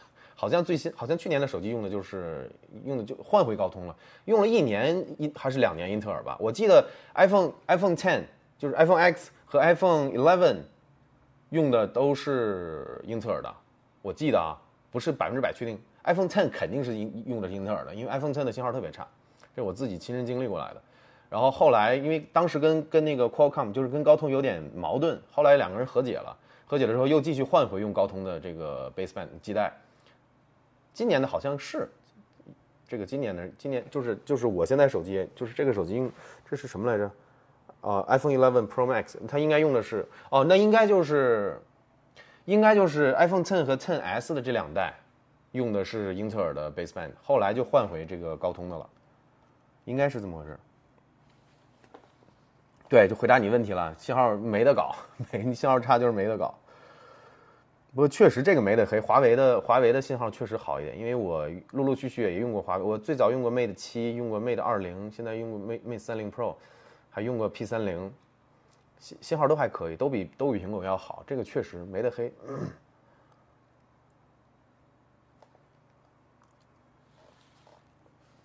去年还是 Intel 啊，今年用高通是吧？明年就不一定了。Alan 崔说的，这哥们儿老说一些很专业的东西啊，他应该应该也是搞这方面的东西的吧？Allen，Allen 崔说你呢？我都我反正我只是爱好者，然后我也是看新闻，自己去调查去看这些数据。然后我我我觉得你说的好像都很确定，去年还是 Intel，今年用的高通，就是你说 Twelve Eleven，呃，就是 iPhone Eleven 系列，Eleven Pro、Eleven Pro Max 用的都是高通的，是吧？那也就是说，对，那应该就是跟我跟我后来说的就是一样的，就是 iPhone Ten 和 iPhone XS 这两代用的都是英特尔的 baseband，后来就换回高通了，我记得是这么回事。那他给我又又确定了一遍，是的。Eleven 用的还是 Intel 吗？确定吗？我回来查一下，我我不是特别确定，不要不要不要引用啊，我我我只是依稀记得这么个事儿，是用了一年还是用了两年的英特尔，我不太确定。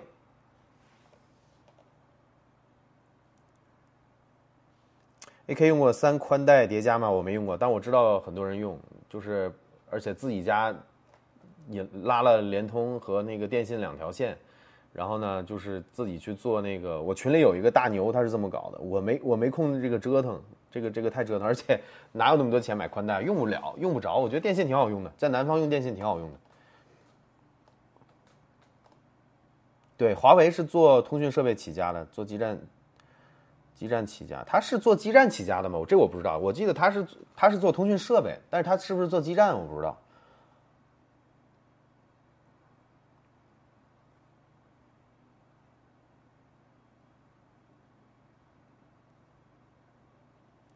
瀑布屏用的怎么样啊？说实话，我我我我觉得可能观感上好看一点，但我觉得瀑布屏真的不好用，老容易误触，而且两边就我举个例子，你看视频，你总总觉得就是上下会做上下的画面畸变。我说实话，我真的不觉得瀑布屏好用，而且磕了碰了，就比如说这一般的手机，这个边上都是边框嘛，都是金属的铝合金的。你磕一下碰一下没什么，瀑布屏很容易出问题。你侧着帮撞一下，那玻璃的东西，玻璃的东西，尤其是康宁的那个大玻璃，那个大海大玻璃大猩猩玻璃，它是这样，它硬度，它硬度高，脆度脆脆度差，就是它它耐刮不耐不耐碰不耐摔，经常一磕一碰一就裂了就碎了。它是耐刮，你像我记得康宁大玻璃的康宁大猩猩的玻璃的模式硬度应该是应该是七吧。有没有人纠正一下我？金属好像是一般是四五吧，然后那个，然后钻石的模式硬度好像是九，蓝宝石好像是八，我记得。然后自然界里面好像比那个康宁大玻大猩猩玻璃比较硬的，就是沙子里面的硅，可能是八还是七啊？然后一般金属都是五六，拿刀片儿拿钥匙刮都刮不出什么东西的，除非你这钥匙和刀上有那种灰，就是硅，或者说有这种这种这种这种沙子的这种东西。就容易在屏幕上刮出来，那个，所以这么多年我都是不贴膜的。我觉得贴膜太太那什么了，你贴的膜往往往往还不如那个屏幕硬呢。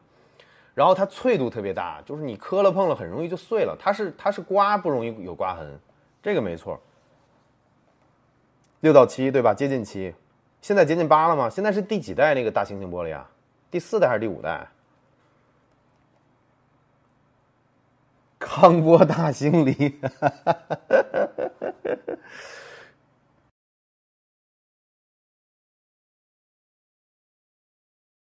行，我们时间差不多了，我们打把那个什么，把把包抽了，看谁运气好啊！我看现在多少人，我看一下现在多少人参与了，现在是六百四十个人，那我们开奖了啊！来，点击开奖。开奖成功，去群里群里看一下去。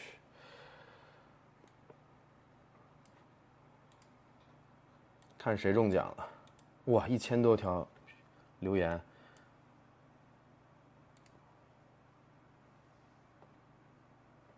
Daniel Byan，这个恭喜这个 Daniel Byan 啊，这个他的 TG 号是九九四九零四三八七，你私信我啊，Daniel，如果你在的话。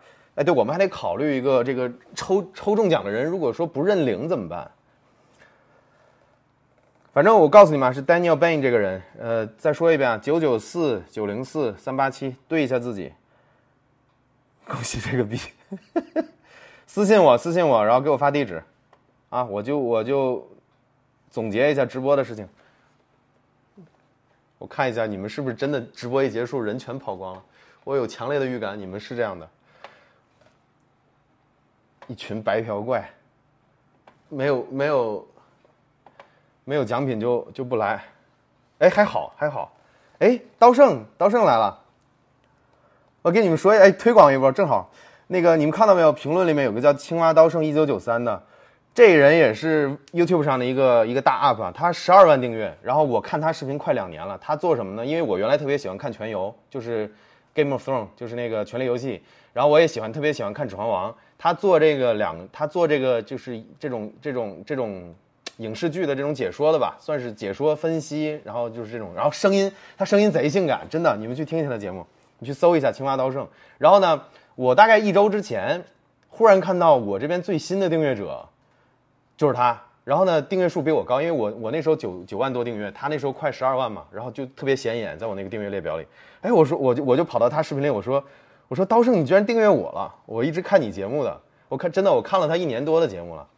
然后他就回我了，说他也看我的，然后我们就就这么加上好友了。然后现在你看，刀圣很很捧场，还过来还过来留个言。你们有兴趣的，有有喜欢看什么哈利波特啊，看什么指环王啊？对你，我我是指环王死忠粉，给你们看一下。我是小说，然后电影，还有还有那个相关的这些剧我都看的，包括还小众到 YouTube 上的这个这个粉丝自己拍的指环王的剧，就是。讲那个 Dunadan，就是 Dunadan，就是登丹人嘛，远古北方游侠讲的。他们自 YouTube 还有粉丝自己拍这样的，就这种短剧，我也都看。然后呢，我是看了刀圣的节目之后，我发现自己真的不算核心粉，真的不算什么什么硬核粉丝，刀圣才才才很硬核。你们去可以可以有兴趣可以看一下他的节目，帮他推广一波。青蛙刀圣，对他声音贼性感，我靠，我不知道为什么就。播音腔，你知道吗？你去听一下，你就知道，比赵忠祥还赵忠祥，那个声音特特别特别好听，真的，你去听一下。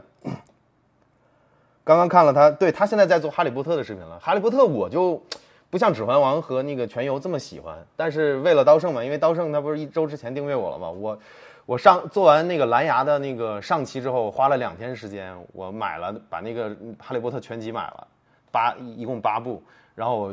花了两天看完了，我最近在看他的这个《哈利波特》的内容。我一家刘浩刘说，我一家三口都是青蛙刀圣的粉，那挺好。那你现在粉了两个，挺好挺好。我跟刀圣，刀圣还还帮我在他频道上推了一波，推了我那个第八期那个翻墙的，结果被一堆粉丝骂，挺惨的。后来我跟他说，你别你别转我的这东西，对你没好处，因为真的那个。就是，反正我我做了这几个月嘛，每天都看那些评论，真的，我得出一个经验就是，哎，就是我们国家还是任重道远吧，这真的是有很多哎，这个这个不太不太好的人，这个这个就是你要是说你有你有不同的取向，这很正常，但是很多人是那种上来就骂人，就是说一些很难听的东西，你真的是我不多说了，跟这种没法交流。不知不觉就就两个小时两分钟了啊，如果你没有什么问题，咱们就差不多，好不好？留着下次嘛，这个一次播个三个小时就夸张了，现在已经两个小时了嘛，就没必要再往三个小时上播了。以后一两周、两三周播一次，我提前发通知。对呀，刀圣不是。刀圣他做了他 YouTube 频道快两年了，我也是看了他视频一年多了，具体是一年多多少我也忘了。反正因为我当时特别特别喜欢看《指环王》和那个《权力游戏》，所以我就看他的内容，我也忘了具体是看了多久了。反正反正是很早我就关注，我记得我关注他的时候可能也就是几万吧，没到现在那么多。他现在是快十二万，你想想。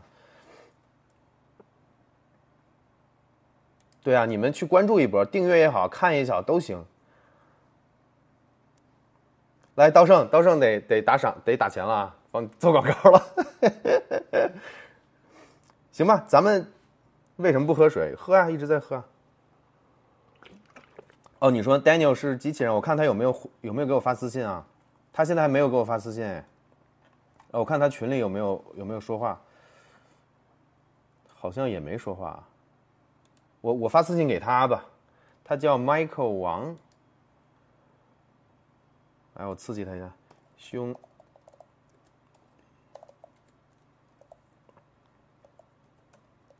哎，我怎么打不了中文了？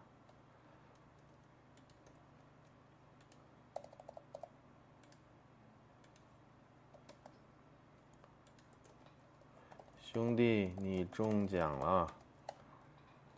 如果不认领，我就下次直播送别人了。啊。我们定个时间吧，因为，哎，说实话，你说你你你通过直播来参与这个抽奖，然后你又不看直播，中奖了都不知道，我觉得不太好这个样子。说实话，我我觉得，我跟你们说一下我的想法，我觉得直播送礼物呢，是对你们支持我的一个表一个一个一个怎么说呢？一个感谢，感谢的一个表达。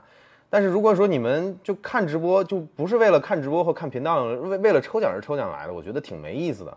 我们要不要以以后定个规矩啊？就是如果说直播通知你中奖了，几个小时之内你都不回复的话，因为上次有一个 AirPods Pro 也是这样子的，就是我他说中奖了，然后联系我，然后我给他发了信息，他十六天没回我。你这个这个这个这个就我就觉得没办法了呀。我们要不就不送。不把礼物送给这样子的观众，好不好？我们留给那些真的看看直播参与的。我看他有没有回我，不回我就这样，我等他一天吧。明天这个时候我看一下，如果不回的话，我们就把包留作下次吧。你们觉得呢？这样这样好不好？会不会这样不好？重现现场重抽肯定不行啊！现场重抽肯定你得给人一个尊重，万万一人家临时有什么事儿呢？对不对？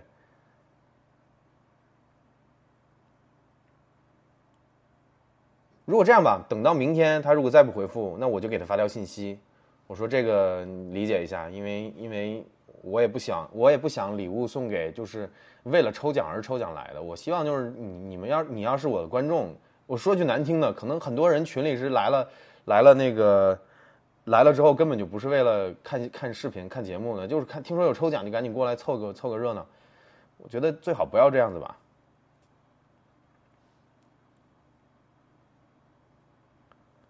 不会，他发不了信息给我的，因为我给他发了信息之后，他就能回能回我信息。这个这个情况情况不存在。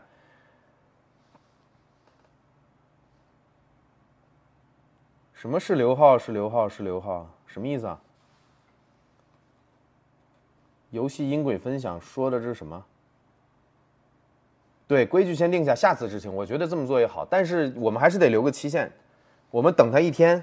你没有道理吧？一天都不来兑奖，对吧？直播送的，他应该瞬间都知道了。他现在还是消息未读，我私信给他了，他消息未读。顺抽个第二顺位，没有这个第二顺位，这直播已经结束，这个抽奖已经结束了，就是我设的那个已经设好了，你没办法了。过三天吧，说不定梯子挂了。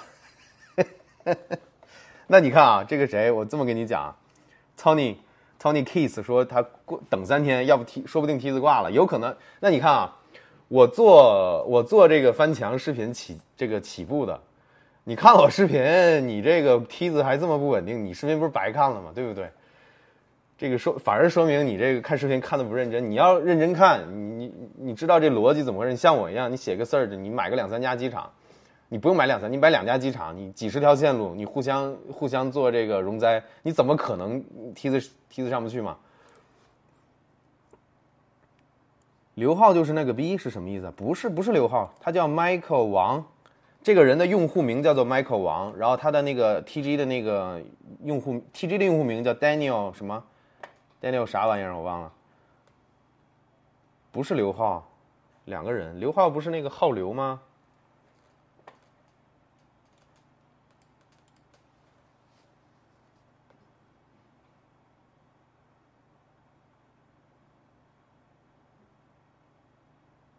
我都知道中奖是谁了，要是我早就联系了。不知道你啥意思？你你认识那个中奖的人？浩刘要哭了，什么意思啊？哎，谁给我解释一波？为什么大家都在说刘浩？浩刘，我知道刘刘浩刚才在直播的时候留了好几次言，我都看了。我等一下，等一下你们这信息啊。呃，中奖的人显示是这个叫做 Daniel 的这个人，但是他我点我点了给了他私信之后，我发现他的用户名是 Michael 王。然后他现在不回信息，也没有显示信息已读，现在情况就是这个样子。然后你们说的那个、那个、那个刘浩，刘浩是怎么回事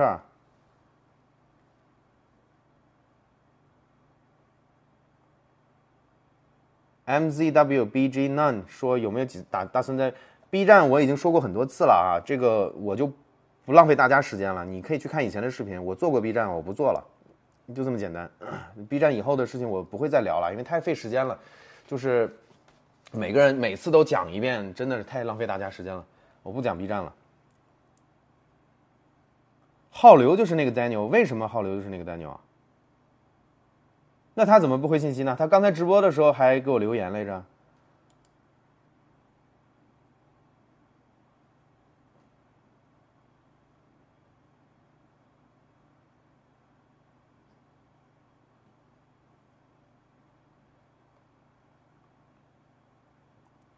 这个挖尘说买啥梯子自己撸几个小鸡玩玩不是更香吗？搭梯子又不难，几分钟的事儿。你看你这个明显又是站在自己的立场上去替别人去想，每个人的需求不一样，兄弟，你会搭不代表别人会搭。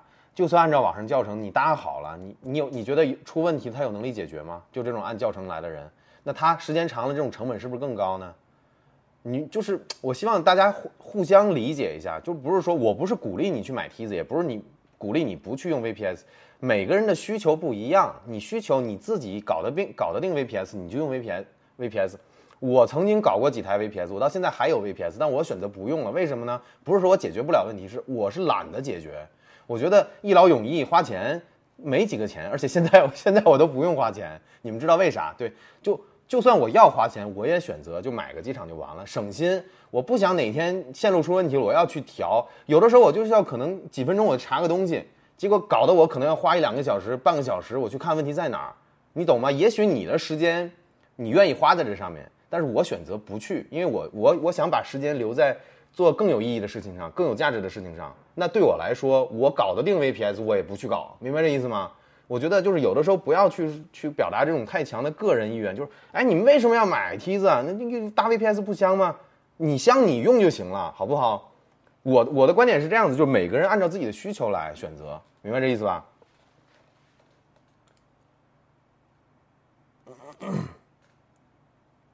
美颜，你们你们为什么会觉得我用美颜？我从来不用美颜这东西，不要不要不要黑我。我看看那刘浩也不理我，那我就等吧，我就等他回信息吧。哎哎，他回了，他说在的，嘿嘿，可以可以可以，行行行行行行。那我还是那包就没没没有第二次了。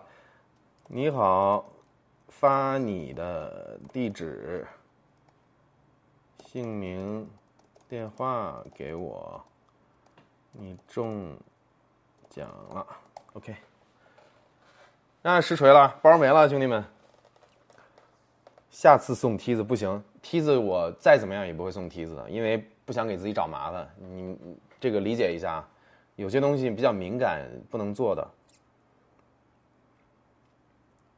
有空找我玩呗，你有空找我玩可以啊，但也得等我有空才行啊。我现在天天时间自己的时间都不够用，我倒愿意跟你们，就是如果熟悉的话，就是比如说在群里有怎么样的，我们可以碰一下。比如说，哎，我这样，我我我做做个那个什么得了。我看你们现在还有六百多个人在线嘛，今年年就是不是。这个月月底有人去 CJ 的话，我们可以在那边碰个头。就是我估计会花两天时间，我在 CJ CJ 逛一逛。到时候你们有兴趣的话，可以在群里艾特我一下，就是说你也去，或者说你咱们，然后咱们可以拉个小群或者怎么样呢。我们可以我们可以在上海碰个面，吃个饭啊，扯扯淡，挺好的，这也挺好的。别搞什么粉丝见面会那一套，我我不认为你们是粉丝，就是朋友。你们看我节目认识我，我也想认识你们，就这么简单。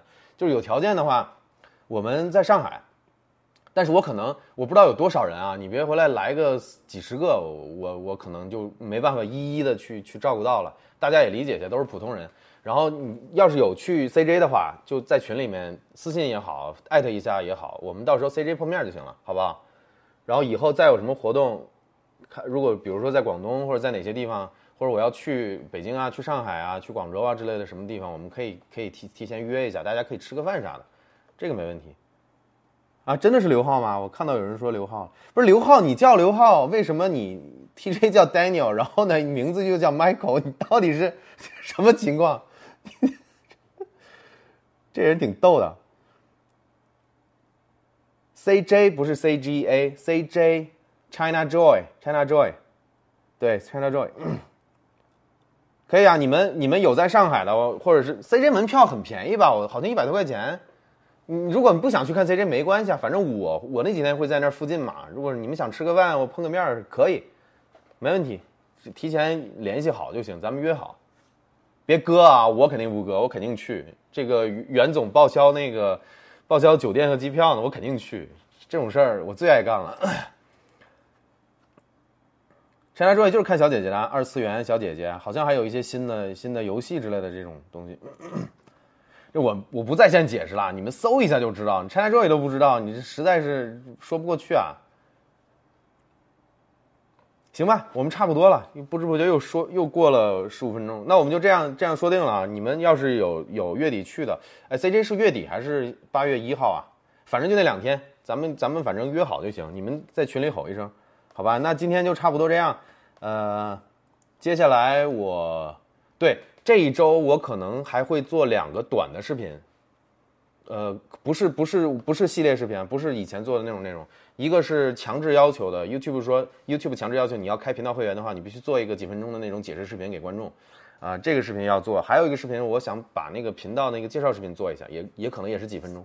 所以我这我这一周会做两三个视频，然后我去上海之前应该还会再出一期，然后然后就去上海了，跟你们提前说一声。然后今天要不就这样。那今天就这样了啊！我我也真的是有点有点有点那啥了，有点有点口干舌燥了。咱们下次直播再再再见，好不好？我们就下播了，感谢大家支持啊！还有六百多个人在，谢谢谢谢。我们下次下次直播再见哈，可能一两周。那我就对，那去上海之前再播一次吧，去 C 之前再播一次。那这次就断了哈，感谢大家。那我我下了，我下了。